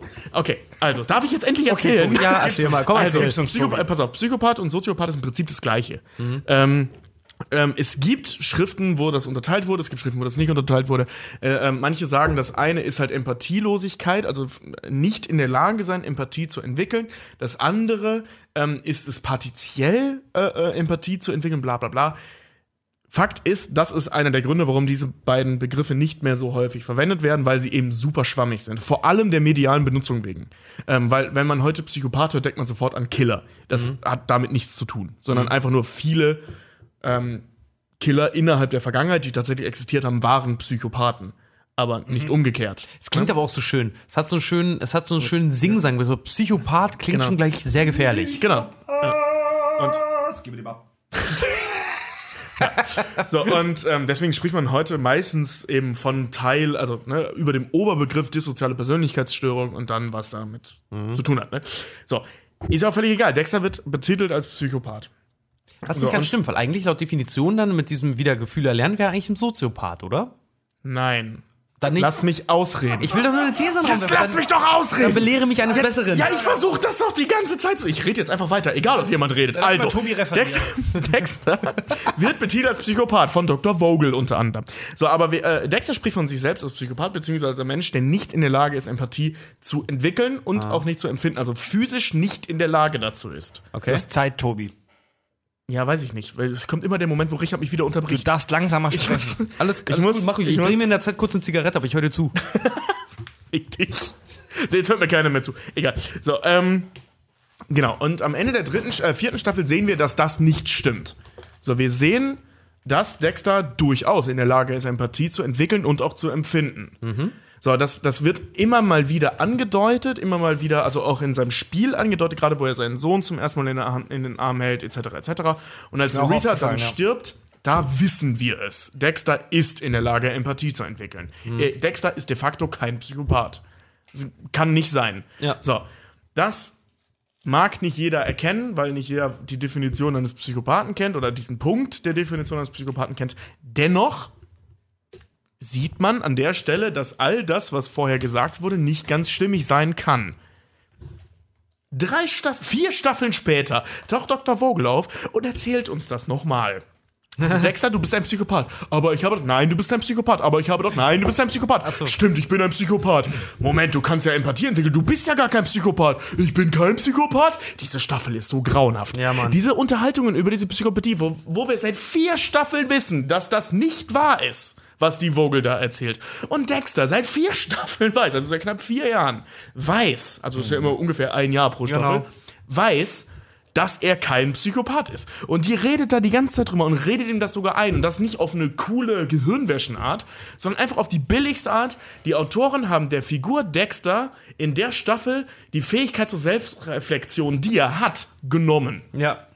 So, die hat er von jetzt auf gleich einfach Das nicht ist mehr. ein guter Punkt, ja. Und ja. das ist, das ist so schrecklich. Und dann eben diese Nummer, dass, dass er das auch noch abgesprochen hat, also sie auch noch abgesprochen hat mit seinem Vater, mit diesem Kodex da, die Nummer, dass es auch, also auch noch geplant war, ein, ein krankes Kind, ein, ein gestörtes, traumatisiertes Kind in falsche Bahnen zu lenken von einem frustrierten Polizisten und einer wahnsinnigen Therapeutin. Klingt ja erstmal nach einer geilen Idee. Also für eine Stadt, ja, oder? Also Ja, ich finde, ich find, das klingt schon, nach, ja. Also gepitcht klingt das doch super. Nur ist das leider in der Ausführung so eine wahnsinnige Katastrophe, weil dieser Psychopathiebegriff so unfassbar falsch verwendet wird die ganze Zeit. Und zwar nicht nur für Psychologen falsch verwendet, sondern für jeden Zuschauer der Serie falsch Ja. verwendet. Vor allen Dingen dieses, dieses auch bei ihr, dieses Autoritätsargument. Du hast vollkommen recht. Dexter versucht sich in dieser Staffel mehrfach zu erklären, Ja. wie seine Vergangenheit ist. Und sie untergräbt das jedes Mal. Und zwar haltlos. Ja, genau, durch ihre, einfach nur durch ihre pure Autorität und ihr Alter, dass sie halt die Expertin halt ist. Und ich habe auch, ich saß auch die ganze Zeit da so, Alter, der Typ wird selber genug Erfahrung damit haben mit diesem Scheiß. Und sie liegt falsch. Lasst, lasst nicht, auch wenn das ganz spannend ist, lasst nicht zu sehr über Dr. Vogel diese, die, die sprechen, sondern über Dexter selbst. Ich, Jetzt fand das als Zuschauer auch. Ich hatte gerade den perfekten Übergang. Und Ja. sie liegt falsch, denn er leidet nicht an Psychopathie, sondern. Und da hat äh, äh, Fred, Fred hat schon was rausgesucht wegen. Ähm, was hattest du gesagt? Also ich habe hier raus, ich habe rausgefunden, ich habe von Sekundärquellen, die ich gleich nennen werde, rausgefunden, dass Dexter unter einer Zwangsstörung leidet. Ja. Ähm, Soll ich das jetzt referieren dachte oder nicht, willst du hast du erstmal Tobi fertig machen? das sagte. Ja, genau, weil, weil ich, äh, ähm, also, weil, äh, also ich habe mich mit meiner Freundin, die ja Psychologin ist, hingesetzt und wir haben Dexter auseinandergenommen und so mit ihren Büchern und so Mhm. Ja, ja. halt mal geguckt, ob wir den irgendwie analysiert kriegen. So, sie ist auch keine Therapeutin, sie ist Psychologin. Mhm. Ähm, aber wir wollten mal gucken. Ähm, und Fred hatte im Vorfeld mal erwähnt, dass, dass er diese Quelle halt eben gefunden hat, dass er eine Zwangsstörung hat. Und ich glaube, dass es nicht so ist. Aber ich kenne die Argumente nicht, wo, warum das so ist. Ich kenne nur die Argumente dagegen. Ich will muss nur ganz- kurz pinkeln. Ich, ja, geh mal kurz Pipi machen, Tobi, bis in zwei Sekunden zurück. Thema, lass die Tür gerne offen, da kannst du. Wollen wir, wollen wir sonst, warte mal, bevor wir zu dem Themenkomplex kommen, wollen wir sonst kurz eine kurze Pause machen, weil ich habe mir gerade eine Zigarette auch gedreht. Ja, dann lass uns kurz auf. Ja, ganz, ganz schnelle Pause. Bis gleich, Kinders. Gleich. Ciao. Sonntag bei RTL 2. Amerikas beliebtester Serienkiller ist wieder unterwegs. Schön die Türen abschließen. Die Free-TV-Premiere Dexter, die zweite Staffel.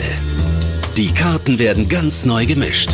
Wer aber Metzger? So nennt die Presse diesen Typen, der die Leichen im Meer verklappt hat. Denn dieses Mal wird der Jäger zum Gejagten. All meine Geheimnisse werden an die Oberfläche geschwemmt. Das FBI schickt uns seinen besten Mann. Der ist eine Legende. Das ist also der Mann, der zwischen mir und der Todeszelle steht. In den ersten Berichten wurden diese Körperteile derselben Leiche zugeordnet. Es sind aber zwei. Es sind aber zwei. Oh, oh. Ausgezeichnet mit zwei Emmys und zwei Golden Globes. Dexter, der Start der neuen Staffel. Sonntag um 22.20 Uhr bei RTL 2. So, Tobi, wie ist das denn jetzt mit Dexter und seiner Psychologie? Ja, also, ähm, ich habe, ähm, wie gesagt, ich habe mit meiner Freundin zusammen mir Dexter, also nicht die Serie angeschaut, sondern die Figur angeschaut. Und äh, wir sind auf ein relativ enttäuschendes, wie ich finde, Ergebnis gekommen, weil es ist das gleiche Ergebnis wie jedes Mal, wenn wir uns die Psychologie von einem unserer Helden anschauen. Ach nein. Ähm, all das, was Dexter oder ja doch alles, da all das, was Dexter durchmacht in, in dieser ganzen Geschichte und all das, was Dexter tut, lässt sich alles zurückführen auf Überraschung, ein posttraumatisches Stress. Syndrom. Und nicht Syndrom, wie heißt das? Belastungsstörung. Eine posttraumatische Belastungsstörung. Und Ja. zwar auf eine sehr starke posttraumatische Belastungsstörung. Wer mir das nicht glaubt, dieses Mal habe ich jetzt äh, sogar das Ding äh, dazu, also wie man das findet. Und zwar im ICD-10, also im International bla bla bla auf irgendwas. Der ICD-10 ist so ein internationaler Katalog, Genau. wo alle psychischen Erkrankungen aufgelistet Genau. werden und jede psychische Störung hat da eine eigene Nummer. Genau, und Genau, die Nummer. daraus hatte ich auch die, äh, von, wer sich erinnert, aus der Darth Vader-Folge, den Fragenkatalog zum Beispiel, an dem wir festgemacht Genau. haben, ob Vader Probleme hat oder nicht. Genau, also mit, mit, der, mit, der, ähm, äh, mit dem Borderline-Syndrom. Genau. Und ähm, eben auch die posttraumatische Belastungsstörung nach dem Part, wie ich die jetzt rausgesucht habe, ist, wer das nachgucken möchte, F34, äh, 43.1 im ICD-10. Im DCM5, das ist ähm, nochmal so ein Werk. Die gehören, also das sind zwei verschiedene Werke, die aber aufeinander sich beziehen. Ähm, findet man das auch. So, kann, kann man mal googeln. DCM5 und dann eben posttraumatische Belastungsstörung. Und ähm, der scheint die sehr stark zu haben. Es gibt da so ein Unterding, äh, die komplexe Belastungsstörung, die steht so nicht im ICD-10. Das ist äh, gerade so eine, ich, äh, also eine noch nicht kategorisierte Form der Belastungsstörung, aber spielt im Prinzip keine Rolle. Verstärkt das Ganze nur. Und ich kann das jetzt im Einzelnen durchgehen, aber ich glaube, lass uns erstmal auf die ähm, Zwangsstörungen, die du Ja, hast, eingehen, also- weil da kann ich dir nämlich sagen, warum ich glaube, dass es nicht der Fall Ja, ist. also es gibt einen Podcast mit Blog, den ich ganz cool finde, und zwar die äh, Kollegen von den Charakterneurosen. Ja, die, denen man hier auch empfehlen kann, wo man auch mal reinhören kann. Ähm, Ja, sehr cool. Ein Blog geschrieben von Dr. Nittler, Niklas Gebele. Viele Grüße an euch. Hast du gerade kurz Ähm, Dr. Hitler gesagt? Dr. Dr. Niklas Gebele. Und zwar hat er einen, den verlinke ich auch unter unserer Folge in den Show Notes, hat da einen Blog-Eintrag über Dexter gemacht und er, er ist auch Psychologe, ähm, dia- diagnostiziert eine Zwangsstörung, bei der Zwangshandlungen, sogenannte Zwangsrituale im Vordergrund stehen. Das ist übrigens IDC 10F42.1. Einen Punkt vorher. Ich ja. wollte gerade sagen, das ist aber sehr nah dran trotzdem. Ja, das, das, ähm, ich weiß nicht, ob das äh, äh, so sortiert ist, dass die äh, nacheinander sind, aber es gibt da Parallelen. Ja, und zwar ähm, gibt es da auch so eine Checkliste. Ähm, Punkt eins: Zwangsgedanken und oder Zwangshandlungen treten über einen Zeitraum von mindestens zwei Wochen an den meisten Tagen auf. Ja. Das haben wir bei Dexter. Ähm, denn er hat diesen, er hat diesen, er hat seit seiner Kindheit diesen Drang zu morden. Er kann diesen Drang kurzfristig aufschieben, er kann ihn kurz, für Kurzzeit unterdrücken, aber nicht für längere Zeit. Denn wir sehen das in der Folge recht häufig, wenn er längere Zeit niemanden ermordet, ähm, dann, dann äh, kommt so eine innere Anspannung auf. Zweiter Punkt. Diese Handlungen oder dieser Drang wird als Produkt des eigenen Geistes erkannt und nicht als von Personen oder äußeren Einflüssen eingegeben betrachtet. Also er ist sich bewusst, dass das aus seiner Psyche kommt. Er weiß, dass es falsch ist. Und das ist der Unterschied zu so, ich hoffe, ich sage jetzt nichts Falsches, zu solchen schizophrenen Geschichten und so weiter ist. Er, Ja. äh, dies, dieser Drang zu morden ist nichts, was ihm irgendwelche mysteriösen Stimmen einflüstern, dass ihm irgendwelche Aliens oder Dämonen befehlen, sondern er weiß, dass das, dass seine Psyche im Eimer, Eimer ist. Der ist weiß so, auch, dass der dunkle Begleiter, dem, der per- personifiziert ja seinen dunklen Begleiter, Mhm. aber ihm ist vollkommen bewusst, dass der nicht existiert. Ja, finde ich, finde ich mega liebe ich an Dexter, weil das ist so das äh, mit der mit dem Problem, was er hat, ist das das rationalste, was ich mir vorstellen kann. Mhm, ja. Finde ich Ja. mega geil Ja. eigentlich. Also das ist eben keine Schizophrenie. Das, ähm, ähm, Im Volksmund würde man sowas ja immer schnell als Schizophrenie abtun. Es ist keine Schizophrenie, weil er ähm, sich bewusst ist, dass diese Figur Fiktionales. Also die, die, die Bild, also es ist, es ist ja praktisch die Personifizierung seiner eigenen Gedanken. Also er schafft sich eine zweite Figur im, im, im Gestalt seines Vaters oder seines Ziehvaters. Ähm, aber er ist sich vollkommen bewusst, dass die nicht echt ist. Ja. Also in den, in den Büchern übrigens gibt es diese Dialoge mit seinem Vater nicht. Nee. Ähm, das ist für, für mich so ein Plot-Device. Also Ja, ein, äh, äh, wie kann man, wie kann man Plot-Device erklären? Das ist halt eine Erzähltechnik. Pass auf, Spider-Man 2. Peter Parker hätte auch einfach Schluss machen können als Spider-Man, aber er musste noch das Gespräch im On äh, Auto imaginär mit seinem verstorbenen Onkel führen. Ja. Ja. Um es für uns verständlicher zu machen. Das Ja. ist ein reines Stilmittel. Es ist, es ist die Verfilmung eines inneren Monologs. Ja, genau. Das haben die Drehbuchautoren, haben diese Dialoge mit seinem verstorbenen Vater erfunden, damit uns als Zuschauer das Ganze detaillierter erklärt und natürlicher erklärt werden kann. Finde ich aber auch mega geil, weil das auch so einen Einblick in, in, in Dexter selber gibt. Weil er immer seinen, seinen Vater unglaublich geliebt haben und witzigerweise auch bei seiner ganzen Empathie war er selber ja sehr erschrocken, will ich gar nicht sagen, sehr getroffen eigentlich über den Umstand, als er erfahren hat, dass sein Ziehvater sich mit seinen Herztabletten selbst getötet hat. Ja. So, das einfach zu Das erkennen, auch in Bezug ja. auf sich selber und auch in Bezug auf seinen Vater. Dass er diese, der wird ja in den ersten drei Staffeln als so ganz heroische Heldenfigur teilweise Ja. für ihn ja dargestellt. Und dann festzustellen, dass das auch nur ein Mensch ist, der das nicht tragen konnte und sich deswegen mit seiner Medizin umgebracht hat, das ist schon ziemlich geil eigentlich. Dritter Punkt aus dieser Checkliste aus dem äh, Blog Charakterneurosen äh, bezüglich der Zwangsstörung. Dritter Punkt. Ähm, dieser Zwang tritt wiederholt auf, wird als unangenehm und zumindest teilweise unangemessen erlebt. Und das Trifft ist, zu. Nein. Nee. Ähm, das Ding ist, ähm, also der, der Punkt bei den Zwangsstörungen geht einen Ticken weiter. Ähm, Zwangsstörungen, also Zwangsgedanken, ist ja so, also der Kern von Zwangsstörungen ist, sind die Zwanggedanken. Ne, das sind nicht die Scheiße, alle Stifte liegen in der falschen Reihenfolge, ich muss sie neu ordnen. Das ist kein, kein Zwanggedanke, das ist zwanghaftes Verhalten. Genau. Kein Zwangsgedanke. Ein Zwangsgedanke ist zum Beispiel das Scheiße, ich muss mir immer noch, ich muss mir die Hände waschen, ich muss mir die Hände waschen. Ich habe irgendwas an meinen Händen, ich sehe, dass es nicht so ist, aber mein Kopf sagt mir, dass da was ist.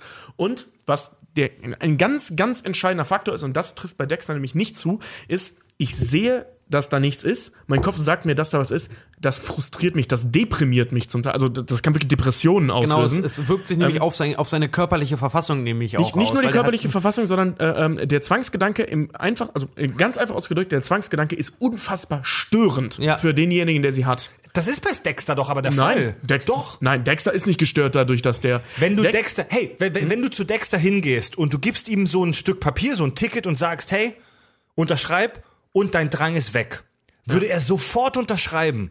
Ja, Er empfindet, aber, er ja, empfindet, ja, doch, Moment. Doch, er, ey, bei, trotz dieser ganzen Selbstjustiz-Scheiße, dass er die Bösen umbringt, er würde sofort, ähm, er würde sie, wenn, wenn er von jetzt auf nachher diesen Drang zu morden entfernen könnte, würde er sofort machen. Nein. Nee, darum geht's gar nicht. Darum, darum geht's, psychologisch geht's darum überhaupt nicht.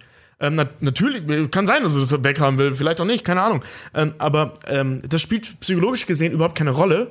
Ähm, das, was wäre, wenn ich, ich, ich hätte es lieber nicht, sondern es würde innerhalb, äh, in der Situation, in der das stattfindet, als Problem äh, ähm, erkannt werden. Also er würde da sitzen und wahrscheinlich, also bevor er zusticht, anfangen zu heulen, sich dagegen wehren und es trotzdem machen, weil er nicht anders kann, untherapierterweise. Also äh, ein, Ja, Zwangs, gut, das- ein ja, Zwangsgedanke, also das ist der Unterschied zwischen zwanghaftem Verhalten und Zwangsstörung, ist, dass der Zwangsgedanke eben als störend empfunden wird. Also nicht als nervige Kleinigkeit, sondern Ja. es macht dich kaputt. Jedes Mal, jedes Mal. Wenn ein zwangsgestörter Mensch sich die Hände wascht, 15, 16 Mal hintereinander, ist 15, 16 Mal das ein ernsthaftes Problem. Ein wirklich Suizidgedanken auslösendes Problem. Genau. Jedes Mal, jeden Tag. Ich wollte gerade sagen, weil das, das, das. Ding ist nämlich selbst 15 oder 16 Mal sich dann die Hände zu waschen. Mhm. Und das, das Schlimme bei solchen Störungen ist nämlich, dann ist es noch nicht genug. Ja, und selbst du dann weißt ist das. Es, selbst dann ist es immer noch nicht Ja, genug. Und also- du weißt ganz genau, dass du nach dem 15. oder 16. Mal immer wieder weitermachst. Übrigens Genau. sehr schön dargestellt auch bei Scrubs durch Michael J. Fox. Genau. Da, da ist das finde, so. Bei dem ähm, ist das ja die ganze Zeit bewusst. Erinnerst du dich an diese Szene bei Scrubs, wo er sich die Hände wäscht und dann das Problem ist, ich wasche mir zum 13. Mal die Hände und ich kann einfach nicht aufhören. Das ist ein Zwangsgedanke. Ich gebe dir schon, ich gebe dir, ich gebe dir schon recht Das teilweise. ist nicht meine Tobi. Meinung, das ist die Meinung des Ja. ID10. Also es ist, ID10 so. es ist bei, es ist, es ist bei Verdammte Forschung. Dexter, es ist bei Dexter nicht so hundertprozentig klar, finde ich. Also Doch, das schon. Es ist keine Moment, Zwangsstörung. Moment, ja, er, er empfindet diesen Drang oft als unangenehm und als störend, auch für sein Leben, sein Privatleben. Aber du hast schon recht, Tobi. In dem Moment, wo er gerade sein Ritual begeht, also wo er diesen Mord macht, Genau. in dem Moment geht er in dieser Situation voll auf Genau. und findet das in diesem Moment auch geil. Genau. Und das ist, das ist, deswegen kann das kein Zwangsgedanke sein. Kennst Also zumindest nicht per Definition. die, die, die, die Folge, ich weiß leider nicht mehr, in welcher Staffel es das war, wo er diesen Riesentypen versucht zu töten, den er zweimal versucht zu killen, wo, er, wo er ihm, Dexter ritzt Diesen seine, Wrestle- seine Wrestling-Typ. genau, Ja, Dexter ja, ja. ritzt ja seine Opfer immer mit einem Skalpell im Gesicht an, um dann einen Tropfen Blut zu klauen, das in so ein, ähm, Gott, wie nennt man das, in so ein Plättchen zu packen. Ein äh, Mikro... So ein Objektträger vom Objektsträger, Objektsträger, genau. Objektsträger, um. Objektsträger von einem Genau. Mikroskop zu packen, genau. Um die dann sorgfältig in so einer kleinen Box halt zu äh, sammeln, quasi. Ähm, und da gibt's eine Stelle, da tötet er jemanden, bei dem er, äh, hinter dem er, da ist dieser Drang schon so hoch und er ist schon so krass, dass er im Moment, als er ihn auf dem Tisch hat, so euphorisch ist, Mhm. was er selber nicht versteht in dem Moment, so euphorisch ist, dass er anfängt zu zittern und dem einmal mit dem Skalpell so quer über die ganze Wange im Ja, Prinzip ja, geht. ja.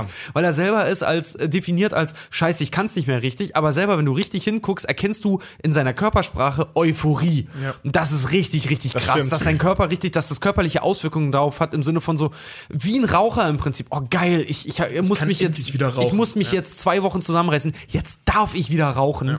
Sodass du wirklich siehst so, und er deutet das aber selber falsch. Und das ist mega interessant bei ihm zu sehen. Und, und das Ding ist, ähm, Zwangsgedanken, wenn du Zwangsgedanken erfüllst, ähm, hat, da, löst das keine Glücksgefühle aus. Also das ist nicht befriedigend, ist einen Das ist ein Zwangsgedanken zu erfüllen. Punkt. Nächster Punkt. Der Betroffene versucht, den Zwang zu unterdrücken. Mindestens ein Zwangsgedanke oder eine Zwangshandlung kann nicht erfolgreich unterdrückt werden. Ja, und das tut er ja nicht. Also, und, und, äh, es gibt eine Staffel oder zwei, wo er in der zweiten, da geht er ins Bowling-Team. Ja, genau. Und dann gibt's ja noch mal, als das Kind geboren wird, will er ja aufhören, weil er, äh, da sagt er auch, er hat keine Zeit einfach dafür, weil er sich um sein Kind kümmern muss. Ja. Und so. Und das wäre, wenn du tatsächlich Zwangsgedanken innerhalb einer Zwangsstörung hast, völlig unmöglich. Ja. Also du, du, du kannst dich nicht einfach abstellen. Das, das geht nicht. Er hat ja auch Also du, die hast du auch immer. Also selbst wenn du die therapiert irgendwie ähm, hinbekommst, äh, äh, ähm, zu umgehen, also beziehungsweise du redest dir dann ein, äh, äh, ich muss das nicht machen, ich muss das jetzt nicht machen. Das Geile so ist- das Ding, aber das ist nicht wie eine Sucht, dass, dass man das lassen kann. So, das böse gesagt. Ich meine, also ich habe gerade mit dem Rauchen aufgehört. Deswegen kann ich das jetzt so leicht sagen und alle Nicht-Süchtlinge werden wissen, dass das nicht so leicht ist, wie sich's anhört, aber man kann es lassen. Ja. Und das kannst du bei Zwangsgedanken äh, nicht. er hat ja, er hat ja auch um diese, um diese Störung, die er dann da hat, diesen, diesen Zwang, zwanghaften Rand zum Beispiel auch, das fand, fand ich auch so geil, um das zum Beispiel vor seinem Kind zu verstecken, ne? Weil sein Sohn ab einem bestimmten Alter, der findet diese Box, wo diese, diese ganzen Blutplättchen halt drinne sind. Und, ähm, um seinem Sohn das irgendwo auch begreiflich zu machen, aber für ihn ist das auch ein Tarnaspekt dann in dem Moment, äh, macht er seinem Sohn ja am Ende dieser Folge eine eigene Box. Ja. So, dass der das halt auch kennenlernt. So, Papa macht das, ich mach das, also ist das vollkommen, was vollkommen normal ist halt, ne? Ja. Und da, damit umschifft er diese, diesen Aspekt dann auch dessen, dass er seinem Sohn, äh, sein, die, die, weil er liebt sein Kind ja auch abgöttisch, um der Liebe seines Kindes gegenüber halt das sein lassen zu müssen. Er umschifft das immer ganz gekonnt alles. Ja. Nächster Punkt, den haben wir eigentlich gerade schon beantwortet. Die Zwangshandlung an sich ist nicht angenehm. Dieses zu unterscheiden von einer vorübergehenden Erleichterung von Anspannung oder Angst. Genau. Ja. Ja, haben wir, ja, kann Ja, man der nicht- haben wir- haben wir schon also in dem Moment, wo er den Tötungsakt begeht, Ja. schiebt er voll den Orgasmus. Genau. genau. Letzter Punkt, die Zwangsgedanken oder Zwangshandlungen verursachen Beschwerden oder soziale Probleme. Das Genau. trifft zu. Ja, der hat Hummeln im Arsch, wenn er nicht töten kann. Ja. Aber das ist, wie gesagt, ähm, in, der, in der Realität sehen solche Zwangsgedankenprobleme stärker aus als äh, nur als unangenehm. Also der, der, der, der eine Punkt, wie gesagt, er hat Lust, während er das begeht, Mhm. der trifft nicht zu, aber sonst ist das schon ähnlich einer Zwangsstörung. Genau. Also es, es, man kann es schon mit diesem krankhaften Händewaschen vergleichen, auch wenn dabei Menschen sterben. Ne, Also nicht, Tobi, Tobi nicht, schüttelt den Kopf. ja, nicht direkt mit dem zwanghaften Händewaschen. Ähm, man kann es, also Wenn man äh, das, das, dieses posttraumatische, Be- diese posttraumatische Belastungsstörung, das hatten wir bei Wolverine auch schon mal, aber das wiederholen wir jetzt alles, weil ich kann ja nicht davon ausgehen, dass man die Folge gehört hat. Ähm, ein, Teil, ein Teil einer äh, posttraumatischen Belastungsstörung, gerade wenn sie sehr stark ist, was bei ihm ja der Fall ist, wir erinnern uns an die Origin-Story, der hat tagelang im Blut seiner Mutter gesessen, ähm, was, glaube ich, traumatisierender war als den Tötungsakt selbst, denke ich mal. Aber egal. Oh, das will ich Es ist, nicht schwer, es ist ausmalen. schwer zu sagen, aber Schwierig. weißt du, weil, ähm, weißt du, wenn du so einen Akt siehst, also eben eine, eine traumatische Situation erlebst, sagen wir mal einen Autounfall, ne? du erlebst einen Autounfall, das ist so ein Klassiker unter den traumatischen Effekten, Ja. weil das kann jedem passieren. Ja. So, ein Autounfall dauert pff, 0,3 Sekunden ne? und dann hast du, je nachdem, wann der Notwagen kommt, noch mal bis zu drei Stunden Kacke und dann beginnt ja die Regenerationsphase. So, die kann natürlich auch traumatisierend sein, aber ne, also dieser Akt ist dann erstmal abgeschlossen. Ähm, seine Traumatisierung hat tagelang gedauert. Am Stück. Das ist wie im Schützengraben liegen oder im Vietcong irgendwo gefoltert werden, tagelang. Weißt du, das ist so, es ist eine dauerhafte Traumatisierung. Also der, das Trauma dauert ewig. Und der Akt des Mordes, ähm, oder nach dem Akt des Mordes konnte keine Regenerierung stattfinden, sondern ähm, es wurde durch ein neues Trauma oder ähnliches Trauma, eben das im Blut verharren, im Dunkeln, sitzen ohne Nahrung, ohne, äh, ohne Flüssigkeiten etc. etc. weitergeführt. Ne, Also deswegen glaube ich, dass nicht der Mord das Schlimme war, sondern eben das, was danach folgte. Also dass dieses Trauma nicht endete. Genau. Das hat das auch wie so Batman-mäßig immer wieder nacherlebt. Das ist aber Durch so ein, sich- das ist so ein. Klassiker. Das ist so ein Klassiker. Ja. Aber da komme ich jetzt zu. Ähm, jetzt lass mal kurz die Checkliste für diese starke posttraumatische Belastungsstörung eben inner, also mit dieser komplexen Belastungsstörung ähm, mal durchgehen. Ne? Direkt Punkt 1, zwanghafte Persönlichkeitszüge können sich entwickeln. Damit wäre das eben abgefrühstückt. Es sind keine Zwangsgedanken, sondern zwanghaftes Handeln. Weil ähm, Zwangsgedanken, je nachdem, wie lange man die hat, beziehen sich auf immer mehr Dinge im Leben. Und er hat halt nur dieses eine. Er ist super zwang, er ist er ist ja sehr ordentlich, so generell erstmal.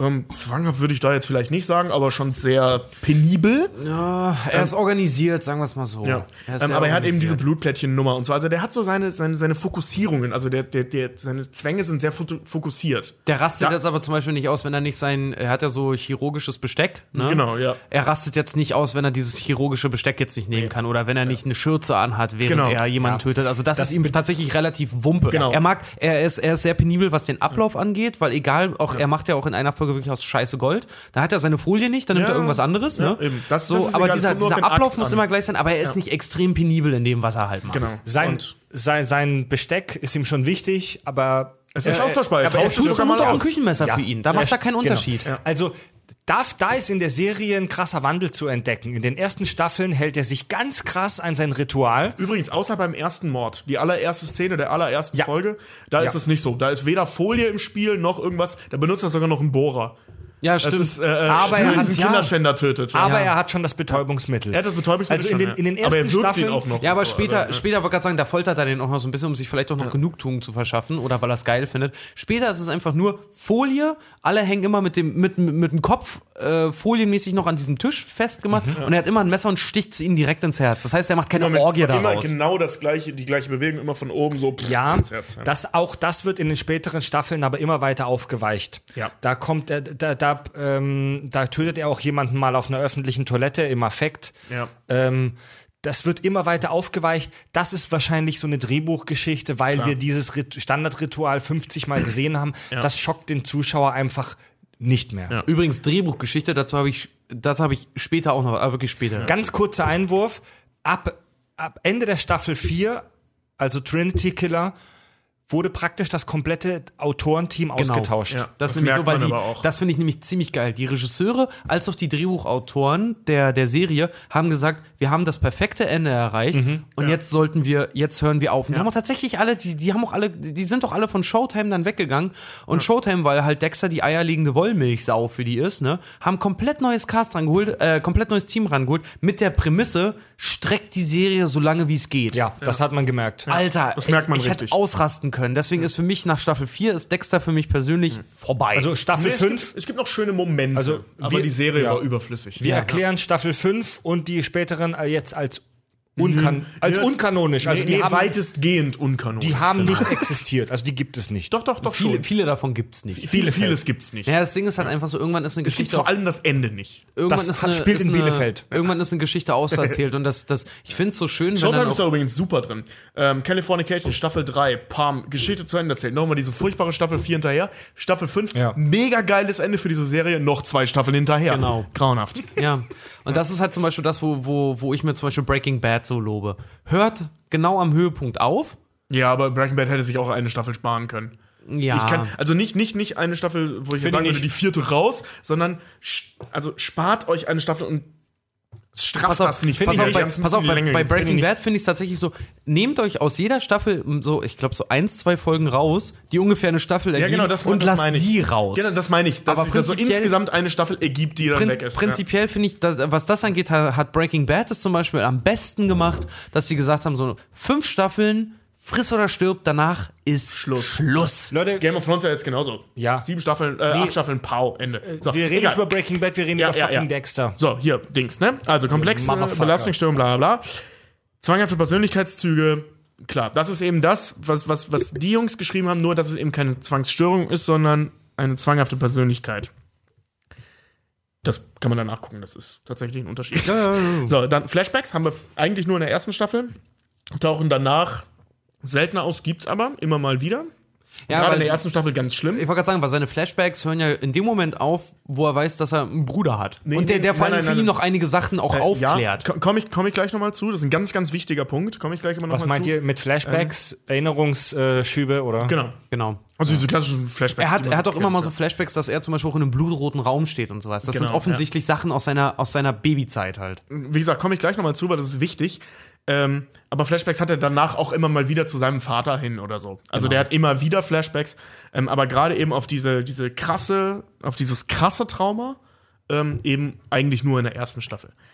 So, dann emotionale Stumpfheit, beziehungsweise emotionales Betäubtsein. Stu Stumpfheit, ist das ein Wort? Tatsächlich? Ja, ich habe so aufgeschrieben. Emotionale Stumpfheit. Oder Abgestumpftheit, abgestumpft sein, keine Ahnung. Er ist emotional stumpf. Tot.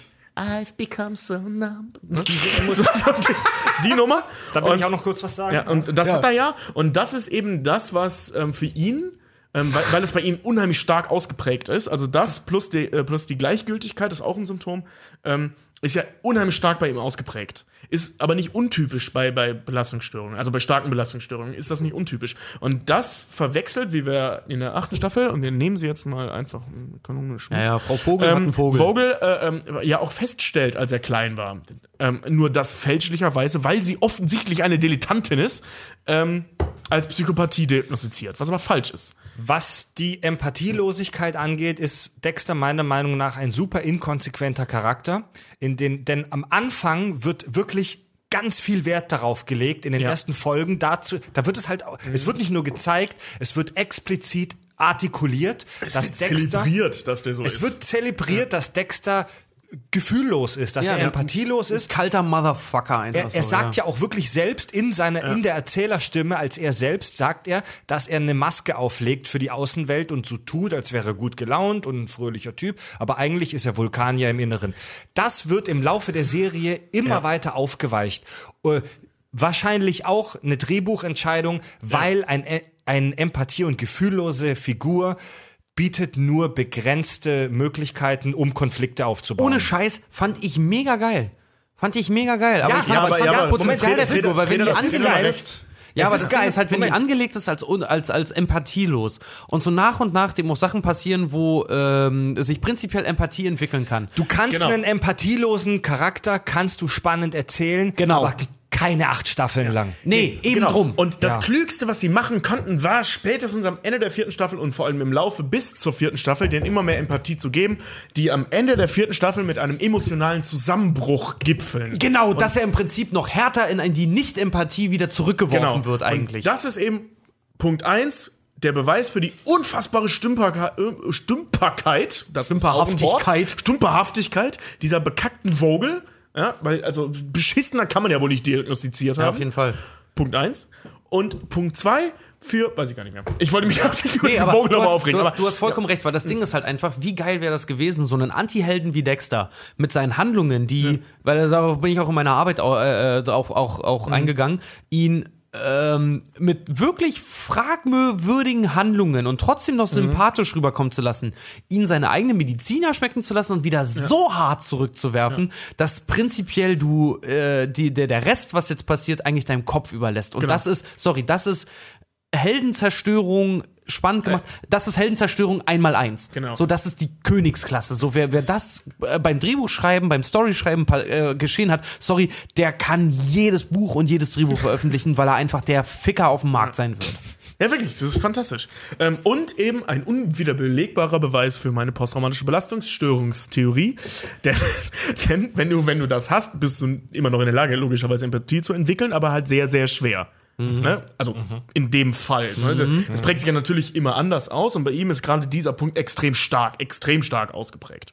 So, Ich finde das ähm, auch so witzig, weil der Mörder seiner Mutter, der war doch ähm, Havanna, Havanna, wo ist Havanna? Äh, Kuba, Kubaner. ja, Kubaner. Der Mörder seiner Mutter ist ja Kubaner. Ein Ausländer. Jo. Und dass er, das finde ich halt so krass, dass er instinktiv kein Problem mit Ausländern hat. Ganz im Gegenteil. Er ist so gerne Miami, das sagt er noch in der ersten Folge. Er liebt das Essen Mhm. Das sagt und er er liebt direkt am Anfang. Das ist das genau. Erste, was er erzählt. liebt das Ja. Essen, das kubanische, und er liebt kubanische Musik. Die ersten Sätze in der allerersten Folge, Tonight's the night and it's going to happen again and again, has to happen. Nice night. Miami is a great town. I love Cuban food. Pork sandwiches, my favorite. Also Schweinesandwich in den ersten sechs Zeilen der Serie, ganz wichtig. So. äh, dann hier, Teilnahmslosigkeit in der Umgebung und Freudlosigkeit. Freudlosigkeit ähm, sehe ich jetzt nicht. Das hat er nicht, weil er hat sehr viel Spaß an dem, was er tut. Ja. Ähm, eben auch an der, das wird auch immer wieder gesagt, ähm, Er hat nicht, nur halt- das Töten an, nicht nur das Töten an sich, sondern eben auch die Jagd. Also der hat unheimlich viel Spaß an, an der Recherche, an dem Batman sein. Ja, Ne? genau. Also, ja, sein, sein, sein Opfer halt vorzubereiten für das, was er im Prinzip vorhat. So. Genau. Ja, stimmt, hast recht. Der hat, der hat äh, mega Spaß an der Recherche. So, und jetzt zwei Punkte, die neu sind, die, hatten wir bei, die hatte ich bei Wolverine weggelassen, weil sie äh, da mir irrelevant erscheinten. Ähm, und zwar ein, äh, hat er eine, Gesch- und also ich glaube, dazu neigt er auch, aber das ist erstmal nur ein Symptom und dann lasst uns darüber diskutieren, aber es hat eine gesteigerte Vigilanz. Eine was? Heißt, äh, ja, genau. ähm, sprich, ähm, eine, ähm, ah, wie kann man das am besten erklären? Eine, ähm, eine gewisse Immunität gegenüber Langeweile. Also stundenlang da sitzen Hm. zu können, ohne die Konzentration zu verlieren. Wie nennt man das? Vigilanz. Vigilanz. Ja. Das muss ich mir merken. Also das schreibe ich in- in meinen das Lebenslauf rein als Schwäche, weil das habe ich nicht. Also das ist, äh, ähm, also in dem Zusammenhang bedeutet das eben, dass äh, eine gesteigerte Aufmerksamkeit beziehungsweise Konzentration, dass man eben eine Immunität gegen Langeweile hat. Grob Wachheit. zusammengefasst. Ah, ja. Kommt übrigens vom lateinischen Vigilantia, Wachheit, Schlauheit. Geil. Und das würde ich Dexter unterstellen, weil das kann der gut, das kann der richtig gut. Stundenlang irgendwo rumsetzen und Leute beobachten, Mhm. ohne die Konzentration zu verlieren. Bis nachher sein Sohn geboren wird. Da wird es ein bisschen schwieriger, aber So ein bisschen sein natürliches Ritalin im Körper, ja? genau. Ja. Und das ist eben auch ein äh, Symptom der, der Belastungsstörung. Und äh, posttraumatische? Belastungsstörung. Äh, ernsthaft, Ja, wenn, ja. du, wenn du eine posttraumatische Belastungsstörung hast, dann kannst du dich im Prinzip äh, dein, dein Thema widmen, lange damit beschäftigen, ohne das Interesse daran zu verlieren, ja? Nein, aber das kann ein Punkt sein. Ja, deswegen sage ich ja, Genau. das, das, ist, Ja. das ist eine Folge davon. Das heißt, wenn kann jetzt, eine Folge sein. Krass, Ja. krass. Ja, das das heißt, jemand, der aus Vietnam kommt, der kann sich stundenlang darüber mit jemandem unterhalten, über, weiß ich nicht, Foltermethoden jetzt. Sagen wir, dem ist, in Beispiel. Vietnam sind die Fingernägel rausgerissen worden. Der könnte sich darüber stundenlang unterhalten, ohne das Interesse daran Nein, der kann vor verlieren. allem auch stundenlang da sitzen und einfach nur ein Grashalm beobachten und das immer konzentriert Ach so, das machen. ist nicht, das ist nicht fachspezifisch bezogen. Äh, Nein, nein, gemacht. nein, nein, nein, nein, nein. Ach, das ist ja heftig. Wie gesagt, das kann dazu führen, muss nicht. Also, ne, das sind alles Dinge, Krass, die können, deswegen, müssen aber nicht. deswegen war die Nachkriegsgeneration, deswegen waren unsere Großeltern so produktiv. Ja, Mann. Ja, du, durchaus möglich. Also ähm, das, das liegt, wenn ich das richtig verstanden habe, ähm, daran, dass, dass, äh, dein, dein, also dass, dass du im Prinzip so Scheuklappen trägst. Ja. Ne? Dass du eben nicht mehr alles um dich herum wahrnimmst aus Angst, dass dir nochmal was passieren kann und du dich super stark fokussierst. Ach, weil, weil du schon Angst erfahren hast Genau, und im ja. Prinzip dich nur noch auf die wesentlichen Sachen konzentrierst, Genau. sondern wer will mir Schmerz zufügen oder sowas. Ja, so. im Prinzip Krass. So, ja. Das- das aber wie ich gesagt, das muss nicht, aber das kann. Passieren. Alter, das finde ich ja. richtig hart, weil so, Ja. äh, wozu ist der menschliche Verstand in der Lage? Ist ja der Hammer. Ja, Alter, gib dir, lies dir mal diese Nummern über Zwangsgedanken durch. Das ist irre, was Zwangsgedanken sind. Das Ja. ist Wahnsinn. Richtig krass. Ähm, und ähm, eine, eine vegetative Übererregtheit. Und oh, das Mann, ist, glaub- warum lache ich als Einziger? weil ich musste lachen, als ich es gelesen habe. ähm, das ist äh, im Prinzip das, was Dexter halt hat, wie wir es vorhin schon mal hatten, dem geht voll einer ab, wenn er den umbringt. Also die, so, eine, so eine körperliche ähm, Erregtheit einfach. Also nicht, nicht Pimmel, ne, sondern, sondern einfach erregt sein. Und das, das sieht man bei ihm ja. Wenn, wenn er seinem Ziel näher kommt, der wird immer aufgeregter, der wird immer nervöser. Und immer, aber ohne die. Konzentration zu verlieren, ne? aber er wird euphorisch. Diese Nummer mit dem Gesicht zerschneiden und so. Der kommt in so einen Blutrausch. Genau. Und ähm, all diese Punkte eben mit der Psychopathie, mit dem Blutrausch, mit der, mit der Sucht und so weiter, ähm, das ist ja alles im Prinzip richtig, lässt sich aber alles auf diese posttraumatische Belastungsstörung zurückführen. Was ich, das war das, was ich vorhin meinte mit, das ist ein bisschen enttäuschend. Dass die Figur so sagenhaft komplex wirkt, aber es ist echt Ja. relativ einfach zurückzuführen, ist, was das alles soll und ist. Ja, aber So. trotzdem, er hat ja, er hat ja genug, also er, er befindet sich für mich persönlich nicht so im roten Bereich, sondern eher so im gelblich-orangelichen. Er springt da immer so ein bisschen hin und her. Er kann in, ins Krasse gehen, er kann aber auch wieder so leicht zurückkommen. Und das macht ihn, das macht ihn halt so geil. Er ist so ein bisschen, ja er ist ein bisschen der, der Daywalker der posttraumatischen Belastungsstörung. Er ist im kirschgrünen also, Bereich. also wenn- du hier so posttraumatisch belastet bist, heißt das ja nicht, dass das permanent der Fall ist. Ne? ja, schon klar, aber du weißt ja, was ich meine. Ja. So, und jetzt äh, äh, noch ein Punkt noch, und das sind die Panikattacken. Die hat er nur in der ersten Staffel. Erinnert ihr euch? Ähm, und das, Wann hat er eine Panikattacke? der, der hat mehrere Panikattacken in der ersten Staffel. Echt? Ja, da, äh, da, da vibriert das Bild immer so und so. Das ist jedes Mal dann, wenn der Kühlerster Killer ihn an seine Vergangenheit, an die er sich ja nicht Ach, ja, erinnern stimmt. kann. Mhm. Übrigens, äh, Amnesie, auch großer Teil der posttraumatischen Belastungsstörung. Aber ja, ja. Wie heißt das in American Beauty so schön? Man soll die Macht der Verdrängung nicht unterschätzen. Ja. Oh ja. Und ähm, genau, das hat ja, ja genau, das habe ich jetzt vergessen. Amnesie, bla bla, hatten wir schon. Am, ähm, kommt in der Serie ganz stark drin vor. Der kann sich an nichts davon erinnern, nicht mal an seinen Bruder. Also der kann sich an die ganze. Ah fuck, jetzt habe ich das Wort. Entschuldigung. Äh, Jetzt habe ich das Wort vergessen. Ähm, fuck, das hatte ich bei Wolverine. Ich habe vergessen, mir nochmal aufzuschreiben. Dissozial? Nee, nee, nee, nee, diese rückwirkende. Adam, Adamantium? Nein, nein, die, rück, die rückwirkende Amnesie. Ähm, da hatten wir das so einen geilen Begriff für. Das ja, aber ich vergessen. ich weiß, was du meinst, ja. Oh. Also er hat eine rückwirkende Amnesie, er kann sich an seine Kindheit nicht erinnern. Eine Polyvinyl-Erinnerung. ja, genau. Deine Mama ohne Scheiß. Poly, po, Polypeptimin. Nein, ey. oh mein Gott. Ja, Eine, eine, Eine Tele rückwirkende Erinnerung. eine Tele Tele äh, Handy-Erinnerung. Ihr widerlichen, verschwitzten Typen, jetzt konzentriert euch mal, Tobi, und bring dein Referat ich habe eine ziemlich schwache. Vigilanz. Ey, Tobi, du, Tobi, du, du laberst echt super interessantes Zeug, aber komm jetzt zum Punkt, Ja, du Alter, glatzköpfiger Affe. Ich habe keine, ich hab keine posttraumatische Belastungsstörung. Ich kann dir nicht die ganze Zeit konzentriert Okay, zuhören. dann, dann, dann, dann, okay, dann ratter ich das jetzt runter. Also, wo war ich? ich hasse euch so Panik, sehr. okay, er hat immer wieder Panikattacken, meistens gefolgt von Flashbacks, immer dann, wenn der Kühlerster Killer in der ersten Staffel ihn an irgendwas erinnert. Darum geht's ja. In der ersten Staffel, der Kühlerster Killer ähm, versucht, ihn Schritt für Schritt ähm, an sich als seinen Bruder heranzutragen. So, und das macht er über Retraumatisierung. Geil, Erinnert ihr euch? geil. Ähm, der erste Mord, erstmal prinzipiell egal, das war nur so ein Hallo, hier bin ich.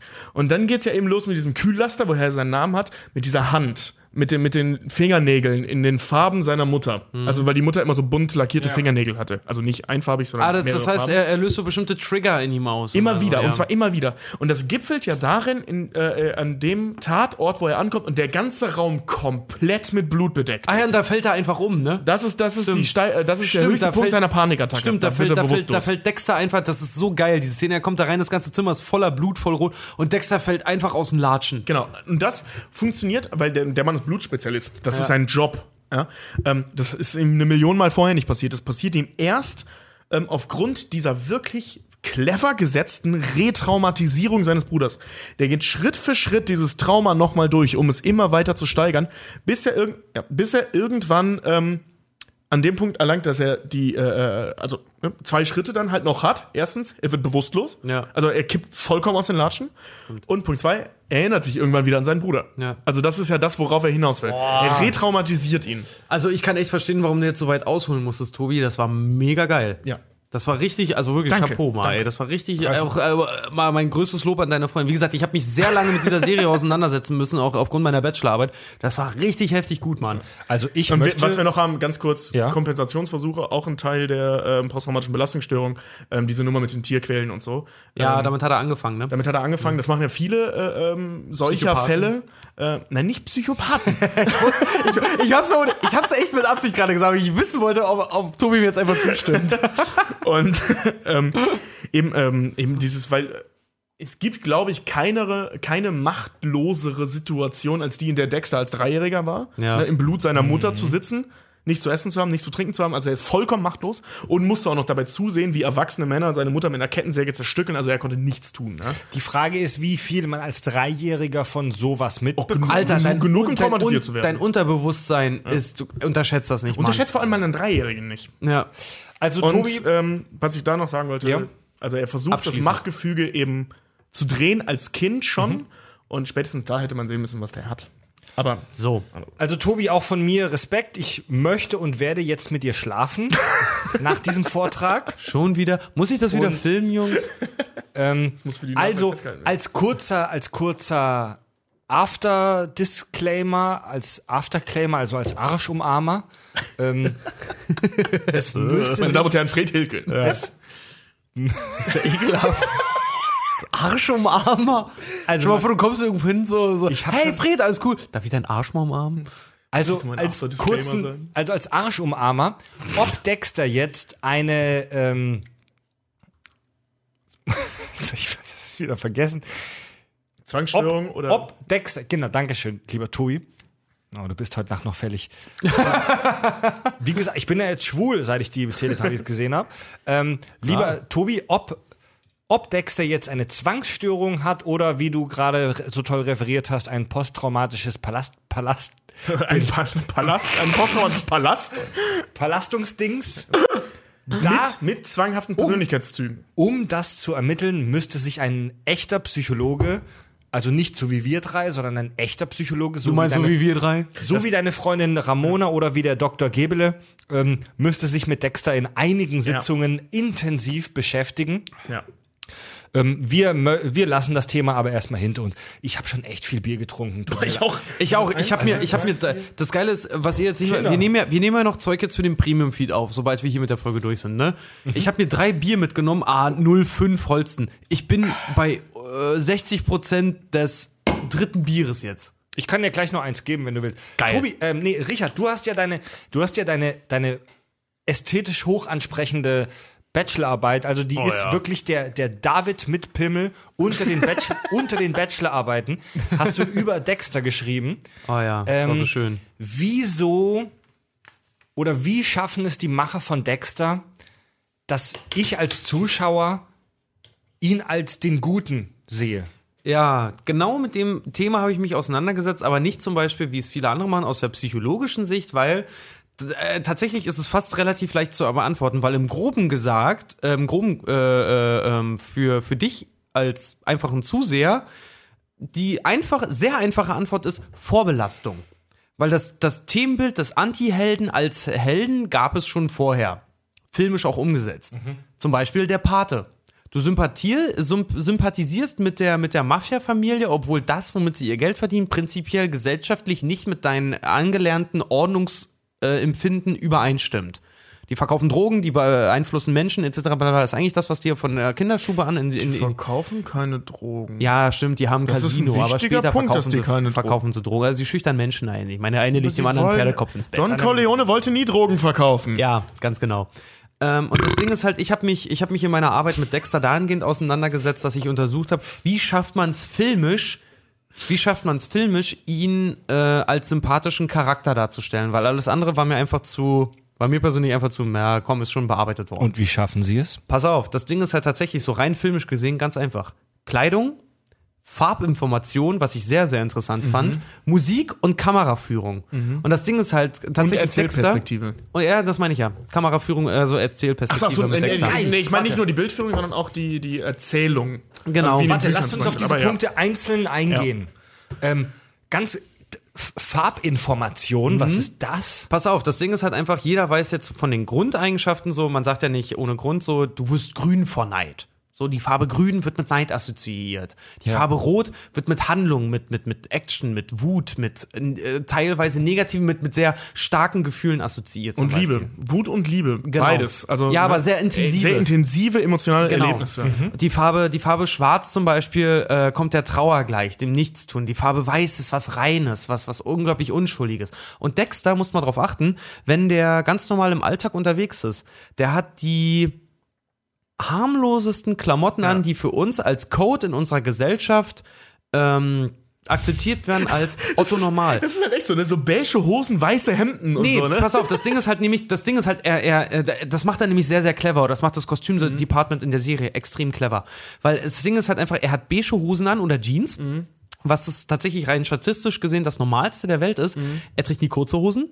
Also gut wie, aber ich glaube, ganz, ganz selten trägt er mal kurze Ja, wenn er am Ja. Strand ist, trägt er kurz Hosen. Moment, Ja. aber das lasse ich nicht zählen, denn Figuren, die kurze Hosen tragen in Serien und Filmen, kannst du an einer Hand abzählen, denn kurze Hosen sehen auf dem Bildschirm immer unfassbar beschissen Ja, aus. Mann.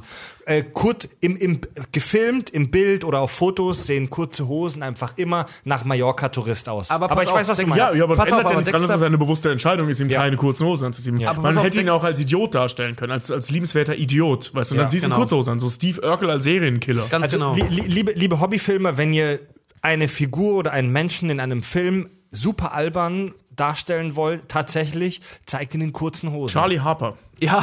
Ja, ja das ist ein Ja, gutes Beispiel. aber wie gesagt, um auf Dexter zurückzukommen, das Ding ist halt zum Beispiel alleine sowas, bevor ich auf die Farben eingehe, alleine sowas, habt ihr mal seine Hemden gesehen? Dexter trägt sehr, sehr häufig kurzärmelige Hemden. Ja. Ein kurzärmeliges Hemd im sozialen Kontext als Code unter uns Menschen tatsächlich wird gewertet nicht als äh, als als Business, also als straight, ne, so so so kastenförmig, quadratisch praktisch gut, sondern kurzärmeliges Hemd wird äh, assoziiert mit geordnet. Und geordnet finde ich einen ganz ganz schlimmen Spießerbegriff. ja. Kurzärmelige Hemden werden als geordnet äh, assoziiert. Und Dexter harmlos. trägt immer Pastelltöne.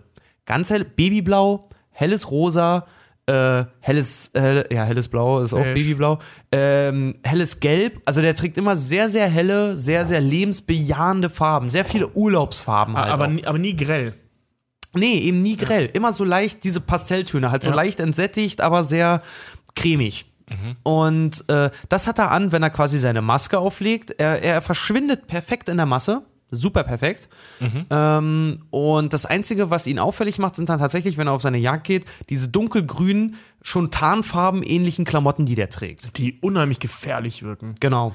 Ähm, also Und die vor allen Dingen präzise wirken, weil er hat ein langes dunkelgrünes Longsleeve an, was im Prinzip ihn bis zu den Handgelenken abdeckt und was er dann final mit dem, womit er eigentlich arbeitet, mit seinen Händen nämlich durch Leder, also auch noch was sehr dickes, sehr abweisendes, damit auch noch kompensiert. Also er ist er ist ein sehr und sehr praktisch. Der, hat- der Genau. hat auch so, so, so Taschen an den Hosen Ich wollte und sagen, so, der hat also so- sehr praktische Kleidung. wie sagte man du, er hat Beauty Bag Hosen an, ne? also er ist er ist Diese sehr Beauty Case. Ja, Beauty Case Hosen, ja. Er ist ähm, in seiner gesamten Darstellung ist er ist er schwarz und weiß, aber gleichzeitig grau, was ihn zu zu einem Ja. perfekten Underdog halt irgendwie macht. und in dieser ganzen Funktion, so wie er zum Beispiel auch in seinem Büro ist, äh, wenn er arbeitet, ist er immer im Hellen. Da, wo er ist, ist immer genug Licht. Er ist immer, wenn er an einem Tatort ist, das ist immer im, äh, meistens im Freien oder in einem sehr gut belichteten Raum. Und wenn er in seinem Labor ist, dann ist er selber, er hüllt sich selber, er umgibt sich selber mit der Unschuld, jetzt semiotisch gesprochen. Er ist in einem, er ist, wenn er in dem Labor arbeitet, ist er in einem knallweißen Raum. Und umso geiler sind die Szenen, wenn er zum Beispiel, es, es gibt einen Fall, da, da, da versucht er Kopfschläge mit einem Baseballschläger und verschiedenen, verschiedenen Schlagwerkzeugen nachzustellen an äh, mit Blut gefüllten äh, Plastik-Dummy-Heads. Genau, und da schlägt er doch. Da ist er in einem komplett weißen Raum. Gutes Beispiel. Und schlägt auf diese Schädel ein und, und äh, guckt sich anhand dessen, wie das diese rote Farbe an die Wand spritzt, guckt er sich die Blutspritzmuster äh, anhand Ja. dessen an. Und das ist ein unglaublich geiles filmisches Element, um äh, auch darzustellen, wie Dexter seine eigene Umwelt wahrnimmt. Er gibt sich im Weißen, aber irgendwo verursacht er diese kleinen Kleckse halt und, und analysiert das auch jedes Mal. Das ist mega geil. Man, man, muss, man muss dazu aber, also erstmal Chapeau an die Leute, die das gemacht haben. Man muss dazu aber auch sagen, dass der Sender also an der Stelle mit dieser Szene, ausgerechnet mit der Gestaltung dieser Szene, nicht direkt sparsam umgegangen ist, weil so ziemlich jedes Plakat über Dexter genau das hat. Weiß, Blut, Dexters Gesicht. Das ist der Style halt, ja. Das ist so deren, also das ist so deren Code, der un, also mit am schönsten gewählt ist in einer Szene und der ausgeschlachtet wurde wie die Serie selbst. Das finde ich zum Beispiel auch das Cover, ähm, das, das, das Cover der ersten Staffel, wo Dexter einfach nur da sitzt und diese bläulich tote Hand so unterm, unterm Kinn hat, wie der Denker. Finde ich mega geil. Das ist super, ja. Finde ich mega geil, wie echt so sagst, du, das, äh, sorry, da hat einer echt nachgedacht. ja, oder das mit dem Baby und diesem Blutspritzer auf der, auf der Wange von dem Kind. Super gut. Thema, wie, wo wir gerade dabei sind, super interessant. Ähm, wie schaffe ich es, rein optisch eine Figur als positiv darzustellen? Ganz, klingt super plump, aber ist, Ist super es auch. Aber Moment, Moment, lass mich ausreden, ist, ist super plump, aber ist super effektiv. Ja. Er ist sehr attraktiv. Ja. Es gibt, es Und gibt vor allen Dingen Dexter wird immer, wenn er ins Police Department kommt, er wird immer entweder auf Hüfthöhe gefilmt oder auf Fußhöhe oder untersichtig. Das heißt, wir als Also von Zusch- unten nach genau oben. so so äh, Froschperspektive, dass wir ihn immer leicht von unten sehen, gerade wenn er mit diesen Donuts halt kommt. Das heißt, seine Maskerade, wenn er dieses Riesenpaket so Donuts dabei hat, überdeckt ihn selber jedes Mal. Und das ist extrem geil und ausgerechnet nur sein Kopf schwebt dann immer darüber, so das ist das ist das ist so eine Metabombe. Ich habe mir damals, als ich diesen praktischen Teil gemacht habe, ich habe mich über diese Sachen so gefreut teilweise, weil die echt, das ist so so handwerklich Königsklasse. Das ist wirklich Ja. auf so Martin Scorsese-Level. Die haben das echt raus, den, den sympathisch im Filmischen darzustellen. Kurz noch zu, zu diesem Thema Attraktivität. Es gibt diverse psychologische Studien, wonach wir Menschen, so dumm wie wir sind, attraktiven Menschen automatisch positive Eigenschaften zuschreiben. Wenn ich einen schönen und einen hässlichen Menschen sehe, also wenn ich auf der einen Seite Brad Pitt sehe und auf der anderen Seite den Cast der Kack- und Sachgeschichten, Nein, Steve Buscemi. An den habe ich gerade auch gedacht. Und, und ich, ich kenne diese beiden Personen nicht und ich soll denen verschiedene Charaktereigenschaften zuschreiben. Dann ordne ich den attraktiven Menschen, so fies und unfair das auch ist, ordne ich dem eher die positiven Eigenschaften zu. Ähm, Thema Farbcode, Haut. Ich habe vor ein paar Tagen aus Spaß als kleinen geheimnisvollen Teaser auf unsere Folge gepostet. Wir reden in der nächsten Folge über Selbstbräuner. Mit so einem Screenshot von, von, von Quinn, diesem, diesem korrupt, leicht korrupten, aber trotzdem irgendwie sympathischen Cop.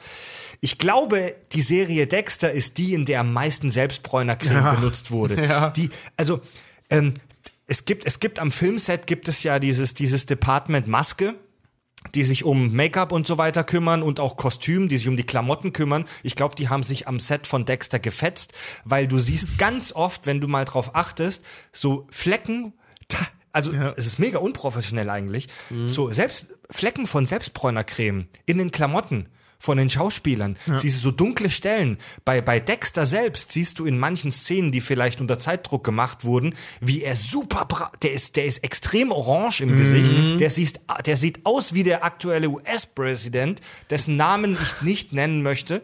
Und, und irgendwo im Dekolleté an der Brust gibt es dann so eine Grenze, wo man plötzlich seine, seine eigentliche Hautfarbe sieht. Das ist wirklich schlimm. Man, man erkennt das ja immer, äh, so diese Selbstbräunernummer immer an der Farbe der Lippen. Ja. Na, wenn die Lippen nicht mitgebräunt sind, aber Äh, du kannst Lippen- Lippen nicht mit. mit äh, Lippen mit, mit, und Augen. Genau, Also Augen, Augenhöhle, so aller US-Präsident, wenn die wirklich halt aussehen, Ja, als, als die- hätte er so eine, so eine typische Bräunung. Genau, also wer schon mal im Solarium war, Ja. wer Die schon mal im empfindliche Solarium war, da die gibt's so Augen, wirklich augengroße Brillen, die man sich draufpackt und da sieht jeder Mensch, ob du im Solarium warst oder nicht. Also, du, weil du kannst, äh, du kannst halt gewisse Stellen, wie zum Beispiel die Lippen, die kannst du mit Selbstbräuner nicht einschmieren, weil wie auch. Ne? Also gerade bei Lippen geht es halt nicht. Kannst du schon, das ist halt nur mega eklig. Ja.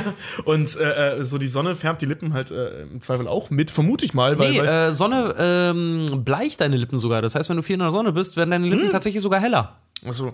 Naja, Was? jedenfalls äh, ähm, stimmt, also bei, gerade bei der Figur Dexter fällt es ganz krass auf, dass das Verhältnis Farbe der Lippen und Farbe der Haut überhaupt nicht zueinander passt. Ja. Ja, noch dazu hat halt Dexter oder Michael C. Hall hat halt rote Haare. Es gibt so eine schöne Szene, da siehst du, wie er sich rasiert. Das sieht aus, als hätte er Staub im Waschbecken. Ja. So richtig so Wohnzimmerstaub halt einfach nur, aber das sind halt diese roten Stoppeln halt einfach. Ne? Thema, ähm, Thema Kameraarbeit. Ja. Hast du gerade schon mal kurz drauf geteased? Äh, ja, in Dexter gibt's sehr, sehr wenig obersichtige Sachen. Ähm, Doch, also so. beim Trinity Killer. Sobald der Trinity Killer aufkommt, Genau. ständig Bilder von oben. Genau, das Ding ist aber halt einfach, der wird halt sofort äh, dadurch halt charakterisiert. Also es gibt, Dexter selber hat sehr wenig Obersichtiges.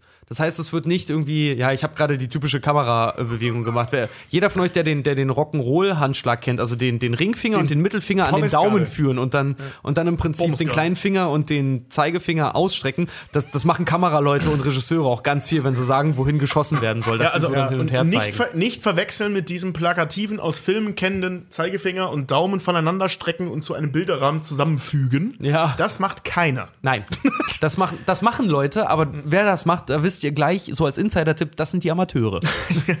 nee, aber jedenfalls, die, die später einen Podcast machen. Hö. Nee, aber jedenfalls, ähm, Ja, ja doch, den, den machst du dann ja.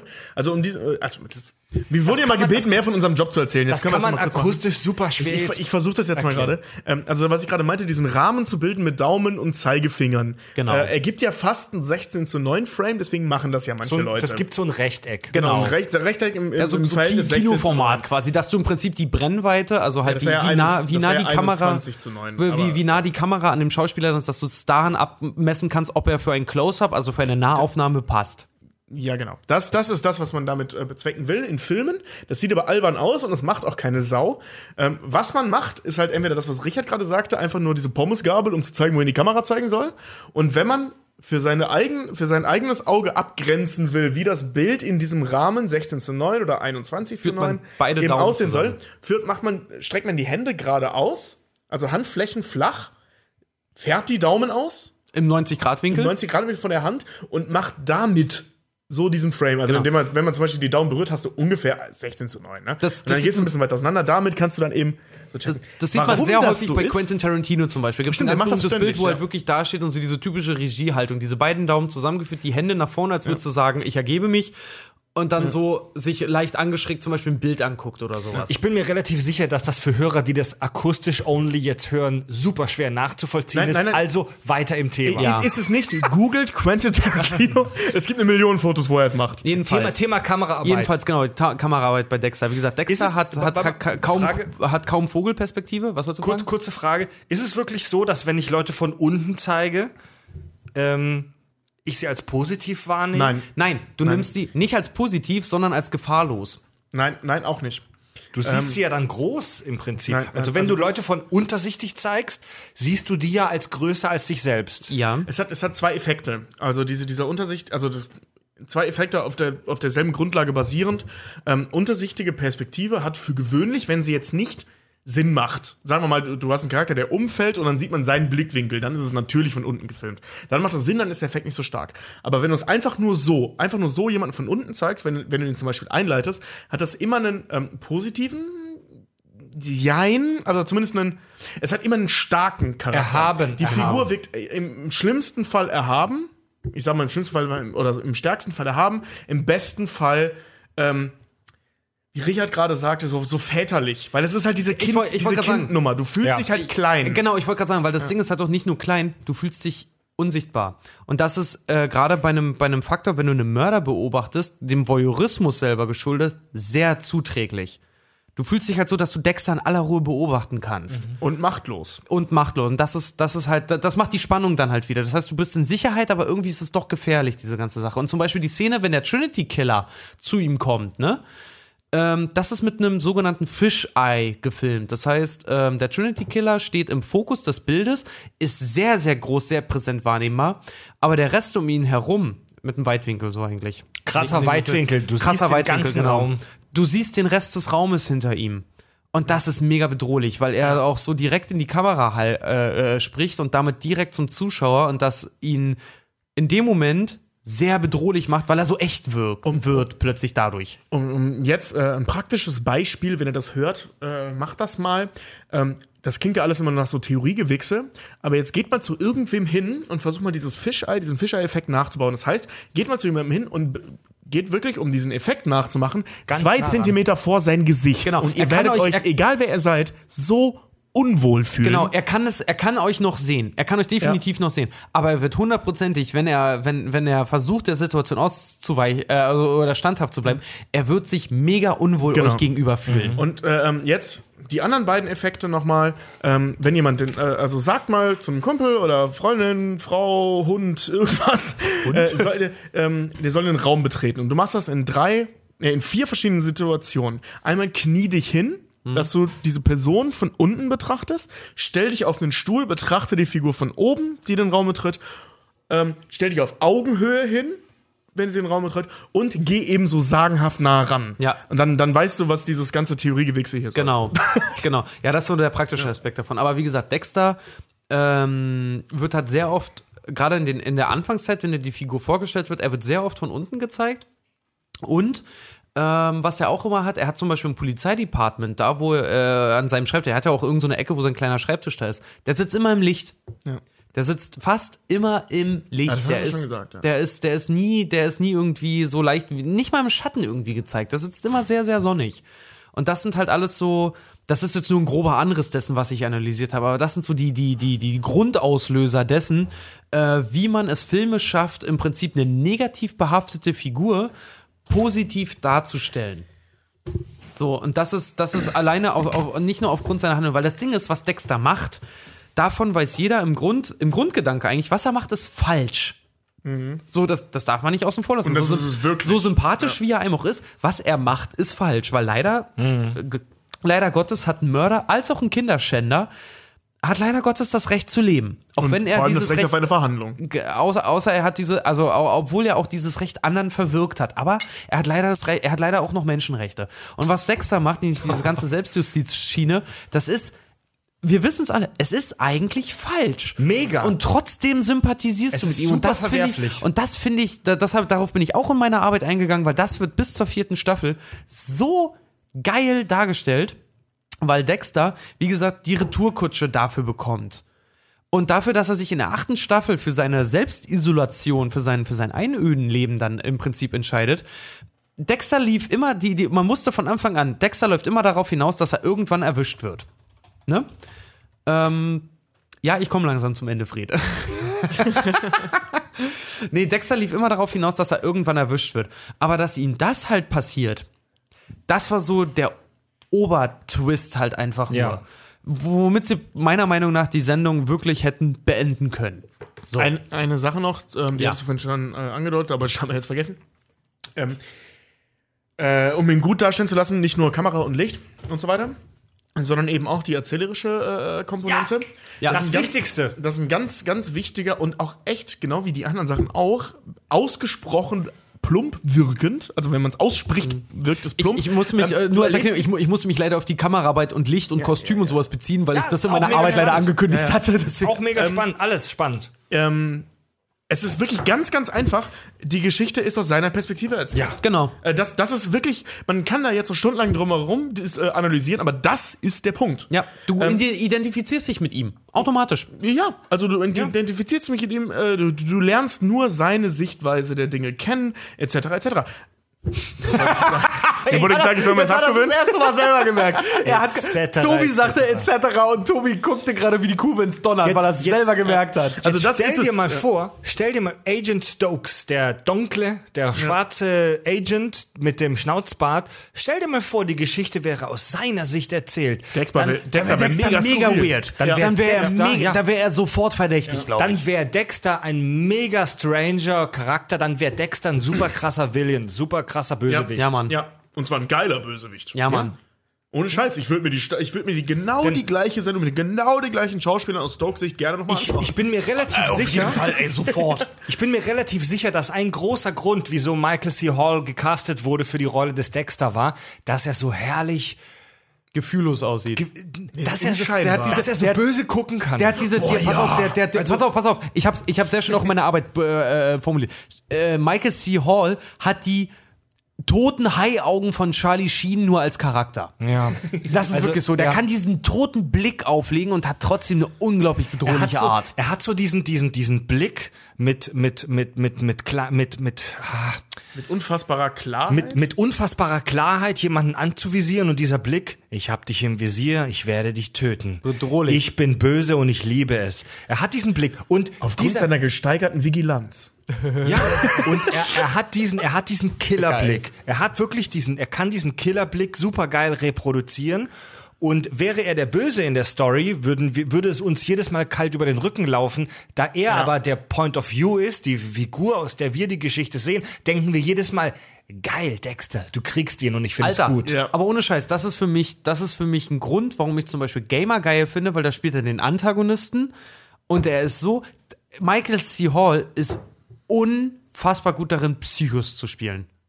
So dieses, dieses, dieses, dieses, ich mache mich lustig über die Situation anderer, weil ich selber so geisteskrank bin. Das kann der so unfassbar gut. Es gibt eine, warte mal, es gibt ein geiles Schauspielvideo von ihm, nur ganz kurz am Rand. Es gibt ein geiles Video von ihm. Da ist er, ich weiß leider nicht mehr, wo er ist. Ich glaube bei äh, The Actors Studio. Und ähm, die machen mit ihm, nee, er ist bei irgendeinem Fotografen, ich weiß es nicht mehr genau. Jedenfalls geht egal. der, jedenfalls geht der mit dem eine Bilderreihe durch und sagt, pass auf, ich will dich, äh, ich gebe dir gleich eine Situation vor und dann machen wir Bilder dementsprechend. Er sagt, ja, ist klar, gut, können wir machen. Und er sagt ihm, pass auf, die Situation ist folgende: Dein bester Freund hat deine Tochter gevögelt. Oder nicht nur gevögelt, sondern vergewaltigt. Und Michael C. Hall ist innerhalb von drei Sekunden so heftig in dieser Situation drin, dass dir echt der kalte Schauer über den Rücken läuft. Der wirkt so krass bedrohlich und redet so straight zu der Kamera, was er dann seinem besten Freund da quasi sagen würde, in so einer bedrohlichen Art und Weise. Und der Fotograf macht währenddessen Bilder. Ey, diese Bilder sind der Hammer. Das ist so krass einfach nur, wie der das macht, weil der da sofort reinkommt.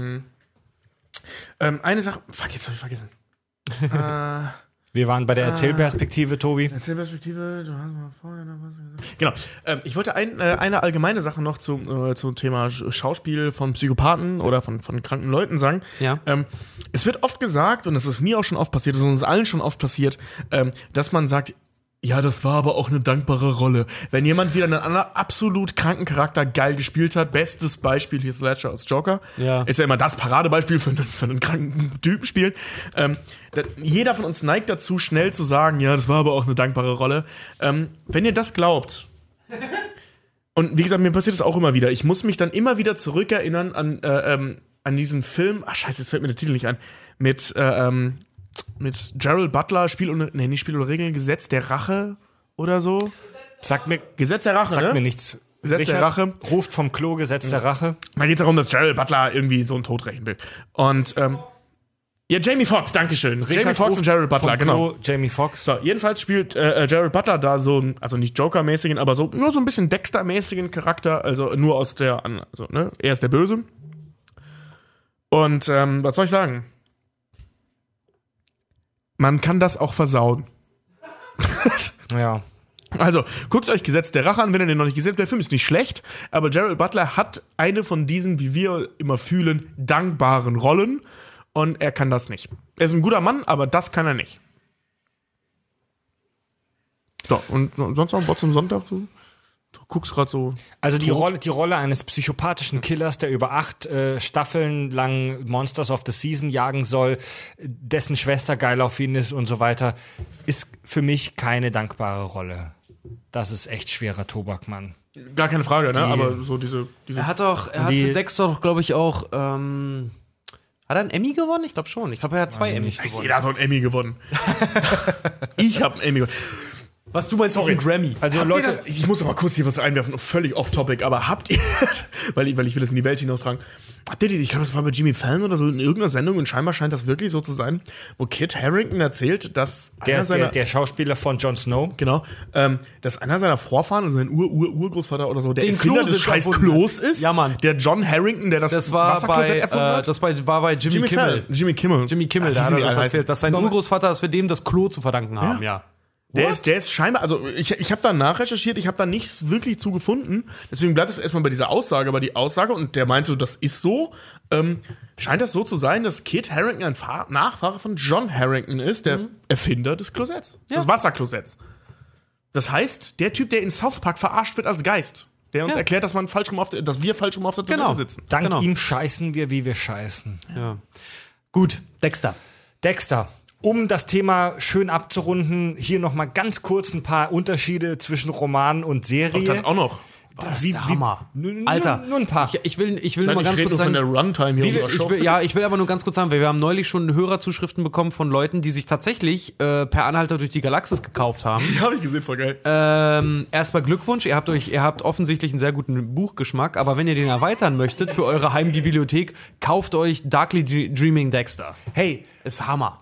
Ähm, Sir Douglas Adams sollte uns posthum von seinem Grab aus mit einem unwahrscheinlichen, mit einem end, unendlichen Unwahrscheinlichkeitskonto Geld überweisen. Denn äh, es haben einige Hörer sich jetzt wegen uns per Anhalter durch die Galaxis gekauft. Vor allen Dingen nicht nur ein Unser- Buch, die haben sich gleich die ganze Reihe gekauft. Unser, ne? unser, unser, unser Fan Kuri hier aus der Schweiz hat sich gleich, äh, hat er uns ein Foto geschickt, wie er sich und seinen Kindern die ganze Reihe gleich äh, gekauft hat. Ja, richtig geil.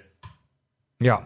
Ja, Lise, viel Spaß beim Lesen, ey. Also äh, kurz, nur wirklich nur ganz kurz zu Dexter. Das Ganze basiert, jeder, der beim Intro aufgepasst hat, hat das da schon gelesen. Das Ganze basiert auf dem Roman Darkly Dreaming Dexter. Äh, das ist, das war ein Buch 2004 erschienen. Das ähm, wurde dann eine ganze Buchreihe. Bis 2013 erschienen dann diverse weitere Romane. Die erste Staffel Dexter basiert sehr genau auf diesem Roman Genau. alles danach ging völlig dann, also ging völlig daran vorbei. Also ab Staffel 2 hat die Serie ihr eigenes Ding durchgezogen und komplett darauf geschissen, was in den Romanen passiert ist. Was aber aus produktionstechnischer Sicht auch verständlich ist, weil man hat hier nicht auf eine Romanreihe zugegriffen, die vor zehn Jahren fertig geschrieben wurde, sondern die sind zeitlich immer sehr nah aneinander. Genau, die haben sich einfach das selber zusammengereimt. Aber äh, was sie gemacht haben bis zur vierten Staffel, Chapeau. Wirklich Im, Chapeau. in, in der Buchreihe hat Dexter ganz andere Hauptgegner, zum Beispiel einen Kannibalen oder einen Voodoo-Zauberer oder einen pädophilen Stalker. Ähm, die Den Polizei. pädophilen Stalker, den, den hat er im Buch. Das ist der, den er gleich in der ersten Folge tötet. Ähm, die Polizeichefin La Guerta stirbt in der Serie relativ am Schluss in äh, Staffel 7. Im Roman direkt schon im ersten Buch. Ähm, Agent Stokes, über, Stokes, über den wir schon gesprochen haben, der Donkle mit dem Pornobart, Surprise, Motherfucker. der stirbt im Buch nicht, sondern er überlebt als Gemüse, also im Rollstuhl, ohne Zunge und so weiter. Also der ist wirklich richtig fucked. Gott, die zweite Staffel ist so geil. Er ist, er, er ist Krüppel ohne Zunge, Arme und Füße. Er taucht aber in fast allen Büchern wieder auf und penetriert Dexter trotzdem. Das ist immer so. wenn, denn? wenn ihr wissen wollt, wenn ihr wissen wollt, wie, wie Stokes in der Serie stirbt, schaut sie doch einfach. Aber ich, möchte, ich, möchte, ich möchte jetzt vor allem erstmal sagen, wie Stokes es schafft, ohne Arme, ich ohne Beine, ohne Zunge, sprich ohne irgendwelche Kommunikationsmöglichkeiten Dexter trotzdem zu penetrieren. Da gibt's Möglichkeiten. Sie Schaut Stephen euch das bei Hawking. YouPorn an. Das Ding ist halt, der wird in den Büchern. Ja, viel mehr als ein Pimmel hat er doch nicht Der mehr. wird, der wird, in den, der wird in, den, in den Büchern, der ist ziemlich gehandicapt, hast recht. Der wird in den Büchern aber so besessen von Dexter, dass er, also, äh, weiß nicht, wer, wer von euch hat der Knochenjäger gesehen mit Denzel Washington und Angelina Jolie? hab den gesehen. Er wird so ein Mastermind, der den ganzen Tag im Prinzip im Bett sitzt und dann Leute hat, die das für ihn Aber machen. er kann das doch niemandem sagen. Er kann nicht schreiben, er kann nicht reden. Ja, doch, der hat zwar keine Zunge mehr, aber der kann Und auch so, keine Arme. Der kann so, meine Fresse. Der, der, äh, äh, äh, Ste- Stephen Hawking ist auch ein Gemüse und trotzdem äh, nennt ihn jeder der Ja, der ist aber Mann der Welt. Stephen Hawking und kriegt Geld dafür, so einen Computer zu haben. Irgend so ein gescheiterter Polizist kriegt doch nicht die Kohle für so einen Computer. Nein, aber vielleicht hat er Fundings. Logikfehler. Angel Batista in der Serie, in Ja, der. Serie ein super cooler, fast eine väterliche Figur. Oder Figur. wie er immer in der, Vol in der Serie genannt wird, Angel. Angel. Aber das fand ich so prätentiös, wie sie. Der heißt Angel. ja, Angel aber wird wie er nur sie, genannt. Wie sie ihn immer anstatt Angel immer Angel nennt. Angel Batista ist in, der, in den Büchern nur ein Statist, der wirklich nur total am Rande vorkommt, genauso wie der super coole Masuka, der, der japanische. Der Kollege, der perverse Kollege von Dexter, der mit ihm im Büro sitzt und den ganzen Tag darüber erzählt, wie er andere japanische Forensik- Nutten fickt. Der, der Forensik-Chef da in der Abteilung, ne? Ja. Geiler Typ. Der ist so Geiler geil, der ist so krass, so krank, cool, pervers einfach Ja. nur. Rita, seine Freundin? Ehefrau, stirbt in den Büchern erst ganz am Schluss. Ähm, Wie das in der Serie hätte auch sein sollen. Ja. Ja. In, in der Romanvorlage ist es tatsächlich so, dass Dexters ähm, Stiefkinder auch Psychos sind und dass er ihnen auch diesen Kodex beibringt. Ach, echt? Und dass die praktisch die ganze Tierwelt der Nachbarschaft umlegen, killen, in Übung darauf. Krass. Also äh, in, in den Büchern ist es so, dass Dexter sein Wissen weitergibt an diese Kinder. Ja. Kommt Miguel da auch drin vor? Oder haben sie, haben sie Miguel erfunden, um diese Nummer mit den Kindern zu kompensieren? Ja, im größten Teil. Ja, was, das war eine Entweder-Oder-Frage. Nee, nee. So, Moment, Ich weiß du schon, was du meinst. Nee. Ja, aber das Ding ist halt. Miguel es, kommt es, nicht vor. Nee, aber es gibt so eine Figur, ähm, die ist aber nicht so wie Miguel. Also es gibt doch jemanden, der, der genauso nah auch Dexter kommt wie, wie Miguel. Ähm, aber die Figur Miguel, wenn du es jetzt so einfach haben möchtest, der ist wirklich nur für die Serie entstanden. Okay. Seine Schwester Deborah, eine der anstrengendsten und nervigsten Seriencharaktere, wie ich finde, aller Zeiten. Ähm, Höchstwahrscheinlich die Schwester von Laurie und äh, wie heißt die von Dings nochmal? Skylar? Die kaum zu glauben, aber in der Buchvorlage flucht sie noch mehr als in der Serie. Die ist so ein bisschen die Khaleesi der Dexter. Und ähm, in, sie, sie steckt in den Büchern das wohl relativ easy weg, dass Dexter Serienmörder ist und beachtet das kaum. Sie sagt ihm sogar, wen er killen soll. Ja, das Ähm, greifen sie in der Serie ja so ein bisschen auf, nur super nervig. Sie ist auch noch, sie stirbt auch nicht in den Büchern. Ähm, Dexters Vater, habe ich schon angedeutet, kommt in den Romanen praktisch gar nicht vor. Es wird nur über diesen Kodex gesprochen. sein, sein, sein Stiefvater, hier. ähm, Adoptivvater. Sein Adopt äh, Wer ist sein Vater? Weiß man nicht, ne? nee, weiß man so richtig. Nee, doch. Äh, Doch, es ist sein leiblicher. Nee, es ist. Tötet er nicht sogar noch seinen Vater? Quatsch. Nee. Äh, weiß ich nicht mehr so genau. Tötet er nicht sogar noch gesagt. seinen Vater? Nee, sein Bruder tötet er. ja, sein Vater auch später.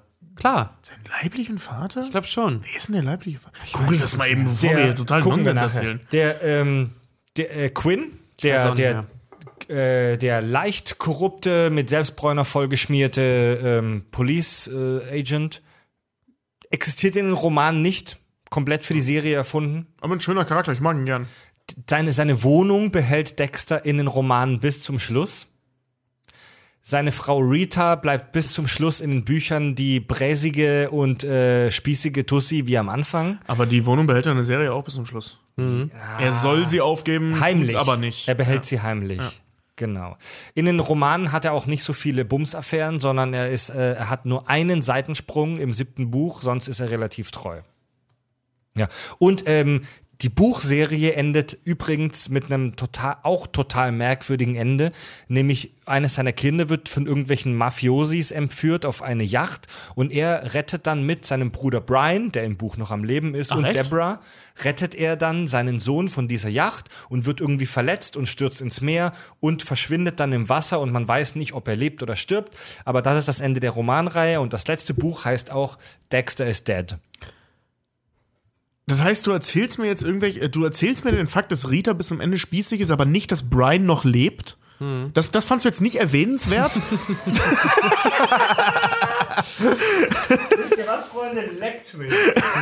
Ich habe gerade mal noch mal gehört, Dexters Vater äh, er taucht in der Serie immer nur ein paar Bildern auf und der ähm, Spielt aber keine Rolle, ne? Nee, das Ding ist halt, der, äh, der ist drogenabhängig geworden, weil er in Vietnam war und dadurch sind die Eltern an diesen Drogendealer, an diesen kubanischen geraten, der, sind, der die Mutter dann später tötet, weil er Schulden hatte.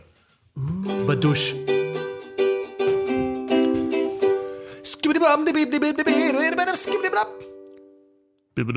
iTunes-Rezension. Was? Wir haben eine neue iTunes Babadibab. wir, haben, wir haben eine neue iTunes-Rezension und die ist dafür umso länger. KSG for the win.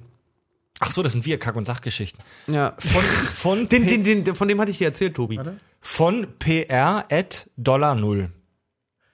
Dollarzeichen null. Hallo zusammen. Erstmal einen Gruß an Tobi, meinen alten Stufenkameraden aus der CAG-Zeit. Hallo, Praso. Was heißt, was, heißt CA, was heißt CAG? Collegium Augustinianum Gastonk. Das war die Schule, auf der ich war. war. Das sein, war das sein Nachname, ja? Äh, nee, Vorname. Also, Abkürzung ist der Vorname. Ich, ich will jetzt hier seinen Namen nicht nennen. Nein, nein, ich weiß ja nicht, ob er es will. Aber es ist wirklich jemand, den du kennst, ja? Ja. Mega geil. Schön zu sehen, dass Tobi was gefunden hat, wo er und ihr beide totale Freude habt. Klar, der ganze Podcast, den machen wir nur für Tobi. Natürlich. labern, Spaß haben und dabei auch noch Bier zischen. Ach, wie schön. Euer Podcast hat sich bei mir und meiner WG vom Geheimtipp zum Stammprogramm in kürzester Zeit entwickelt und wir missen echt keine Sekunde. Egal ob zum Einschlafen in der Uni, Bus und Bahn, Warteschlange, euer Podcast findet bei uns tägliche Anwendung. Ich muss aber dazu sagen, dass mir die Folgen mit euch als Trio doch am liebsten sind, denn es haben sich drei Must-Have-Elemente rauskristallisiert. Ja, Mann, so, so, so, so, so einfach so. Ja, die, Grund, die Grundbesetzung ist immer besser als alles andere. Queen war auch nicht mehr Queen ohne Freddie Mercury. die für mich unabhängig vom Thema immer dabei sein müssen. Erstens, Tobis Lache.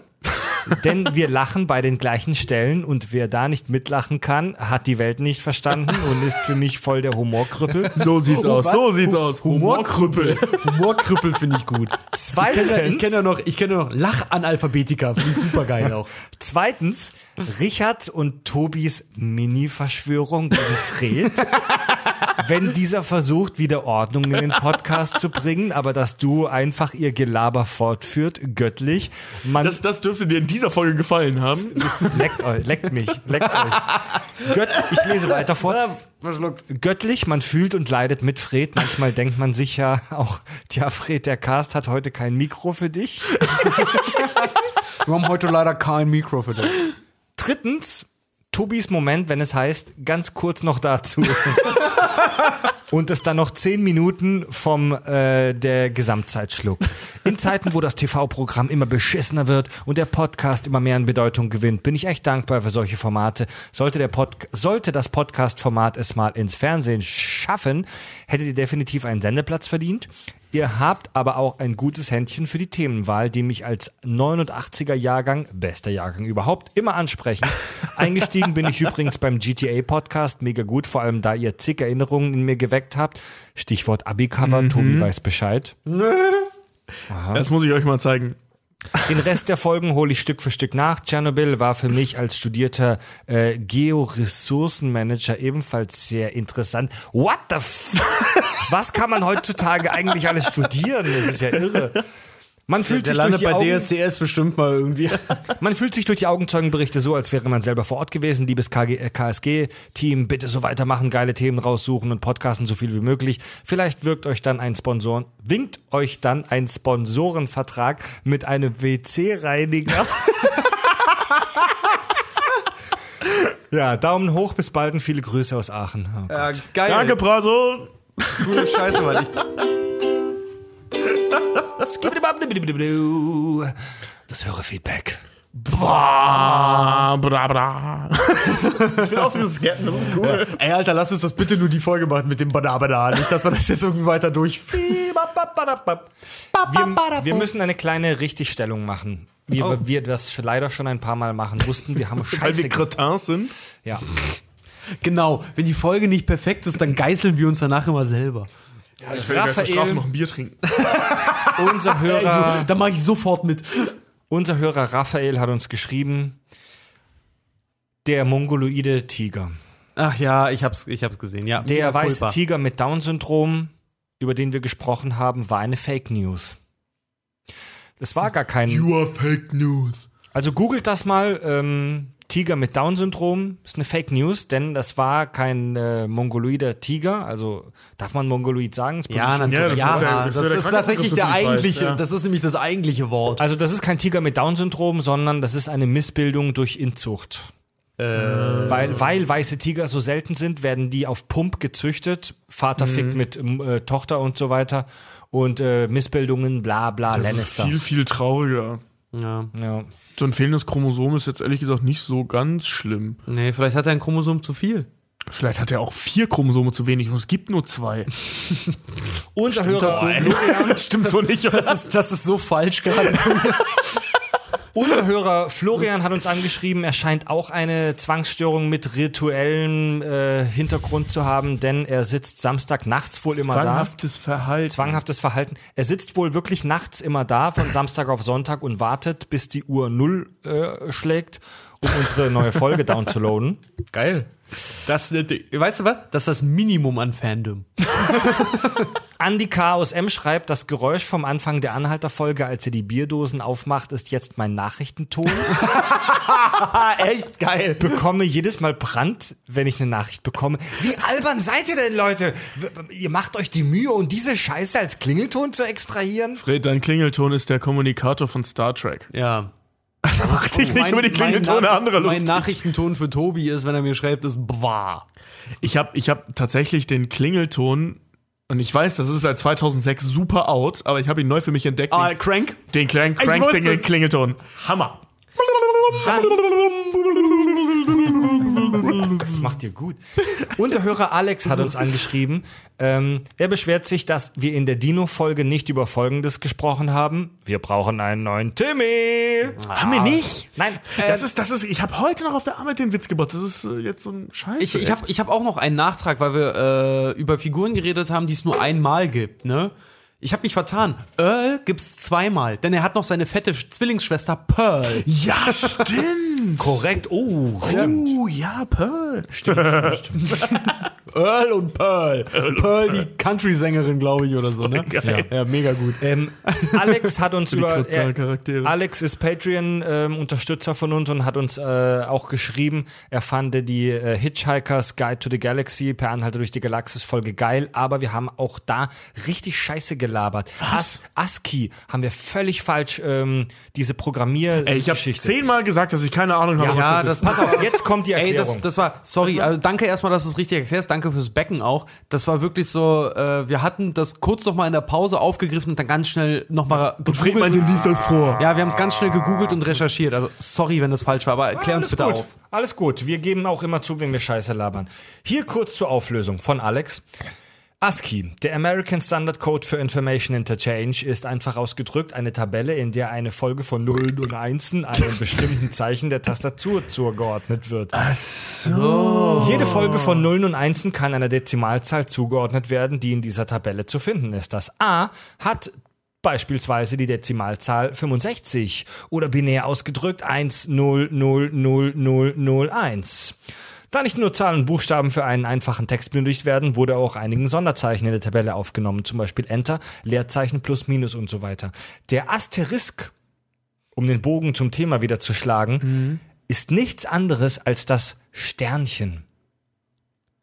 In der Code-Tabelle hat das Sternchen die 42. Das Sternchen kann bei Suchen im Internet oder in Programmen als Wildcard verwendet werden, sprich steht für eine beliebige Anzahl weiterer Zeichen oder wie Richard es ausdrückte, anything you want to be. Also sprich, wir hatten prinzipiell recht, aber die Herleitung war falsch. Das ist Genau. wie meine Mathe-Klausuren. Ja, genau. Danke fürs Aber Aufklären. äh, ja, jetzt habe ich es verstanden. Ich habe gegoogelt, was das sein soll und jetzt habe ich es verstanden, weil immer, wenn ich das gegoogelt habe, habe ich irgendwas mit Telefonie. Ja. Das kam immer irgendwas mit Telefonie. Deswegen ist die Sternchentaste bestimmt auch auf dem Telefon dann. Das kann gut sein. Ja. Äh, mal ganz kurz an, die, an die Zuhörer. Wer kennt von euch noch von dem ersten SIM-Karten-Prepaid-Telefon, was er hatte, den, den, den, den Trick Sternchen 101 Raute, um sein Guthaben noch Oh ja. abzufragen? oh ja, oh ja, oh ja. Das ist die diepe 90s Knowledge. Wird doch gleich wieder gefühlt wärmer gerade, ne? Ja, schon 4 Grad wärmer gerade geworden. Diepe 90s Knowledge. Dann hat uns Chris geschrieben und uns Köttel erstmal genannt in der Ansprache. Ja, danke, Er hat uns äh, gelobt. Oh, Er danke, findet- du Scheißhaufen. Er findet, wir sind Wumpe. Nee, Moment, Wumpe. Warte mal, Wumpe heißt doch egal, Ich wollte gerade sagen, Wumpe im Berliner Dialekt heißt, wir sind egal. Ja, das heißt, äh, bei uns hieß das auch immer egal. Das ist so Wumpe. Und er möchte mehr wissen über Cyborgs und über menschliche Körper, die durch Elektronik oder Prothesen augmentiert werden. Ja, dann Ja, kauft ihr halt mal ein das Lexikon. machst- Das, das machst du in, in, in Stuttgart. Das ne? mache ich in Pforzheim. äh, Ja. Pforzheim. Ja. Mit den, mit den Cypher-Experten Andi und Fab, die übrigens auch mal nach Hamburg kommen wollten. Ich würde gerne mal eine Folge zu fünf mit denen machen. Ja, so ein Crossover wäre Ja, genau. fett. Das wird bestimmt kein Chaos. Nee, natürlich nicht, aber das wird lustig. Und eine letzte Hörerzuschrift von Torben. Wenn, während ich mich durch die Wochenshow-Folge erwärmt durch das kalte Aprilwetter gerade auf dem Weg zur Arbeit befand und kurz das Thema Oscar hörte, kam mir eine Idee für ein Format oder eine Folge. Wie wäre es, wenn ihr rückblickend Oscar-Verleihungen unter die Lupe nehmen würdet und dann mal schaut, im Jahr XYZ wurde bester Film XY, weitere Nominierungen bla, verdient hätte es eigentlich. Finde ich gar nicht mal so schlecht, weil es gab immer eine Kontroverse zu dem Film aus 2008, LA Crash, der ungerechtfertigterweise einen Oscar bekommen hat, weil einer aus der Jury offenkundig zugegeben hat, dass er homophob ist.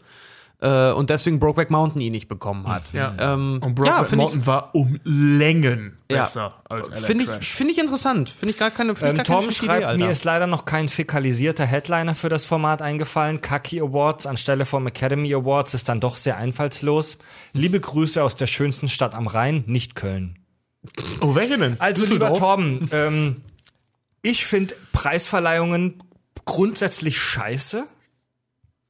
Wenn, dann müssten Also- wir, dazu müssten wir was Allgemeines machen, so halt so Oscars, die Ja. Grammys und was generell damit Naja, aber, aber das Ding mit den Oscars, äh, das Ding mit den Oscars ist, es ist ja schon ein Diskussionsding würdig. Ich Ja, weil das für die Filmindustrie, ob wir es, ob Ja. wir es wahrhaben wollen oder nicht, aber es ist super wichtig für die Ja, Mann. Filmindustrie.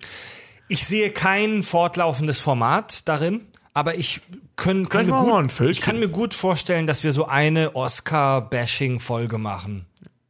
Ja, zur Not könnte das auch so was kleines Dauerhaftes werden, immer wenn die Oscars kommen. Guck, gucken Aber wir mal. Ja, ja, Guck- schau, schauen wir Die mal. Oscars sind Ist ja noch auf ein jeden bisschen Fall, hin. Ist auf jeden Ja, Fall registriert, unsere Köpfe sind auf jeden Fall angefixt. Danke Jetzt- Das ist nämlich echt ein guter. Jetzt haben wir iTunes und Hörerrezensionen gemacht. Jetzt wird spannend, Leute, zum Schluss der Folge noch. Warten. Ihr, liebe Hörer, habt das 200-Dollar-Goal bei Patreon durchbrochen. Also Was, was, danke. was, was machen wir da? Äh, einfach auf drei. Danke. Eins, zwei, drei. Danke.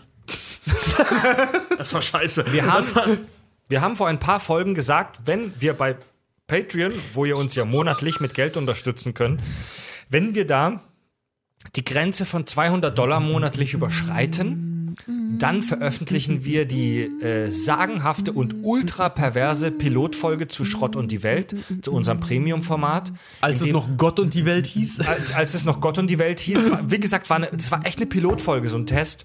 Da reden wir übers Wichsen, übers Runterholen. Und ihr habt es geschafft. In den nächsten Tagen wird in unserem Premium-Feed, den alle hören können, die uns bei Patreon, ist auf unserer Webseite verlinkt, mindestens 5 Dollar geben, unterstützen monatlich, hören können, wird diese, jetzt habe ich den der Satz zu lang gebaut, alle, die uns da unterstützen, können in den nächsten Tagen die Wix-Folge hören. Okay? Geil. Und Wir packen daraus- sogar noch was für euch drauf.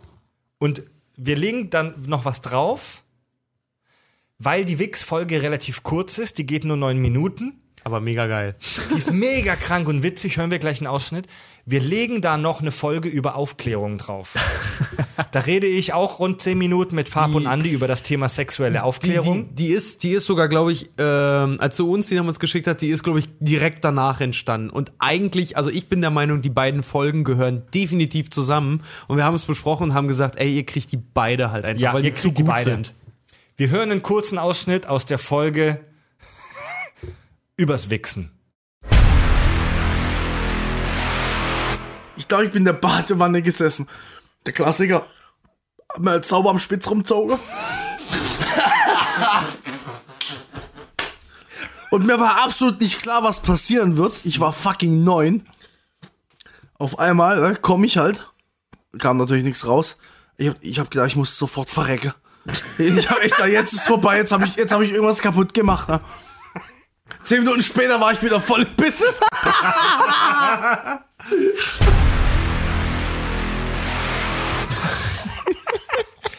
Ja, mega, mega Ult geil. es ey. ist, ey, es ist ultra krank. Also ich muss echt sagen, wir waren super krass besoffen. Ich, das hört man ja auch habe, gar nicht. Ich habe das zweifelhafte Talent, dass ich mich beim Podcasten, egal wie besoffen ich bin, ich kann noch so ein bisschen wie Dexter faken, dass ich einigermaßen menschlich bin. Aber Andi lallt halt volle Möhre. Andi, Andi und Fab sind, die sind halt wirklich Gemüse. Die sind echt Gemüse, ohne Scheiß. Ah, Die Folge ist wirklich sehr, sehr geil. Was die so, auch wie ihr aus dem Nähkästchen plaudert. Ich weiß noch, als ich das erste Mal gehört habe, als sie uns zur Probe so, hey Leute, das könnte ein neues Format sein. Und schickte, Fred schickte uns das. Ich saß, ich weiß nicht, ich war zu Hause, ich war gerade in meine neue Wohnung eingezogen. Ich habe gerade Sachen eingeräumt. Ich habe mir fast eingeschissen vor Lachen, weil ich so Ja. geil fand, weil es so bescheuert Scheiß. war. Gut, dann war's das für heute. Liebe Hörer, geht auf unsere Webseite und klickt dort auf den Patreon-Link oder sucht uns direkt bei Patreon, unterstützt uns dort mit mindestens 5 Dollar im Monat und ihr dürft unseren supergeilen Premium-Feed hören. Ähm, folgt uns bei Facebook, bei Twitter, Hashtag Ka- Kack, Kack und Sach. Zach! Ja? Ich wollte das wiederholen. Genau. Gebt Mach uns das, auch eine... noch mal, mach das auch nochmal, das macht Spaß. Kack und Sach. Ja. Wir nehmen jetzt noch eine Premium-Folge auf. Äh, Die können wir euch noch nicht teasern, weil wir noch nicht wissen, wie sie Wieso wird. wiederholst du das eigentlich so oft? Ich will es einfach, geil weil ich drauf, das oder? geil. Ich bin da richtig heiß drauf, weil wir nehmen, ihr wisst es ja noch nicht, wir, wir nehmen die Stuhlprobe auf. Und Stuhlprobe ist unser Lieblingsformat. Das wird, wir hatten so schöne Themen zum Recherchieren. Ich bin richtig aufgeregt. Tobi, Richard und Frederich sagen Au revoir.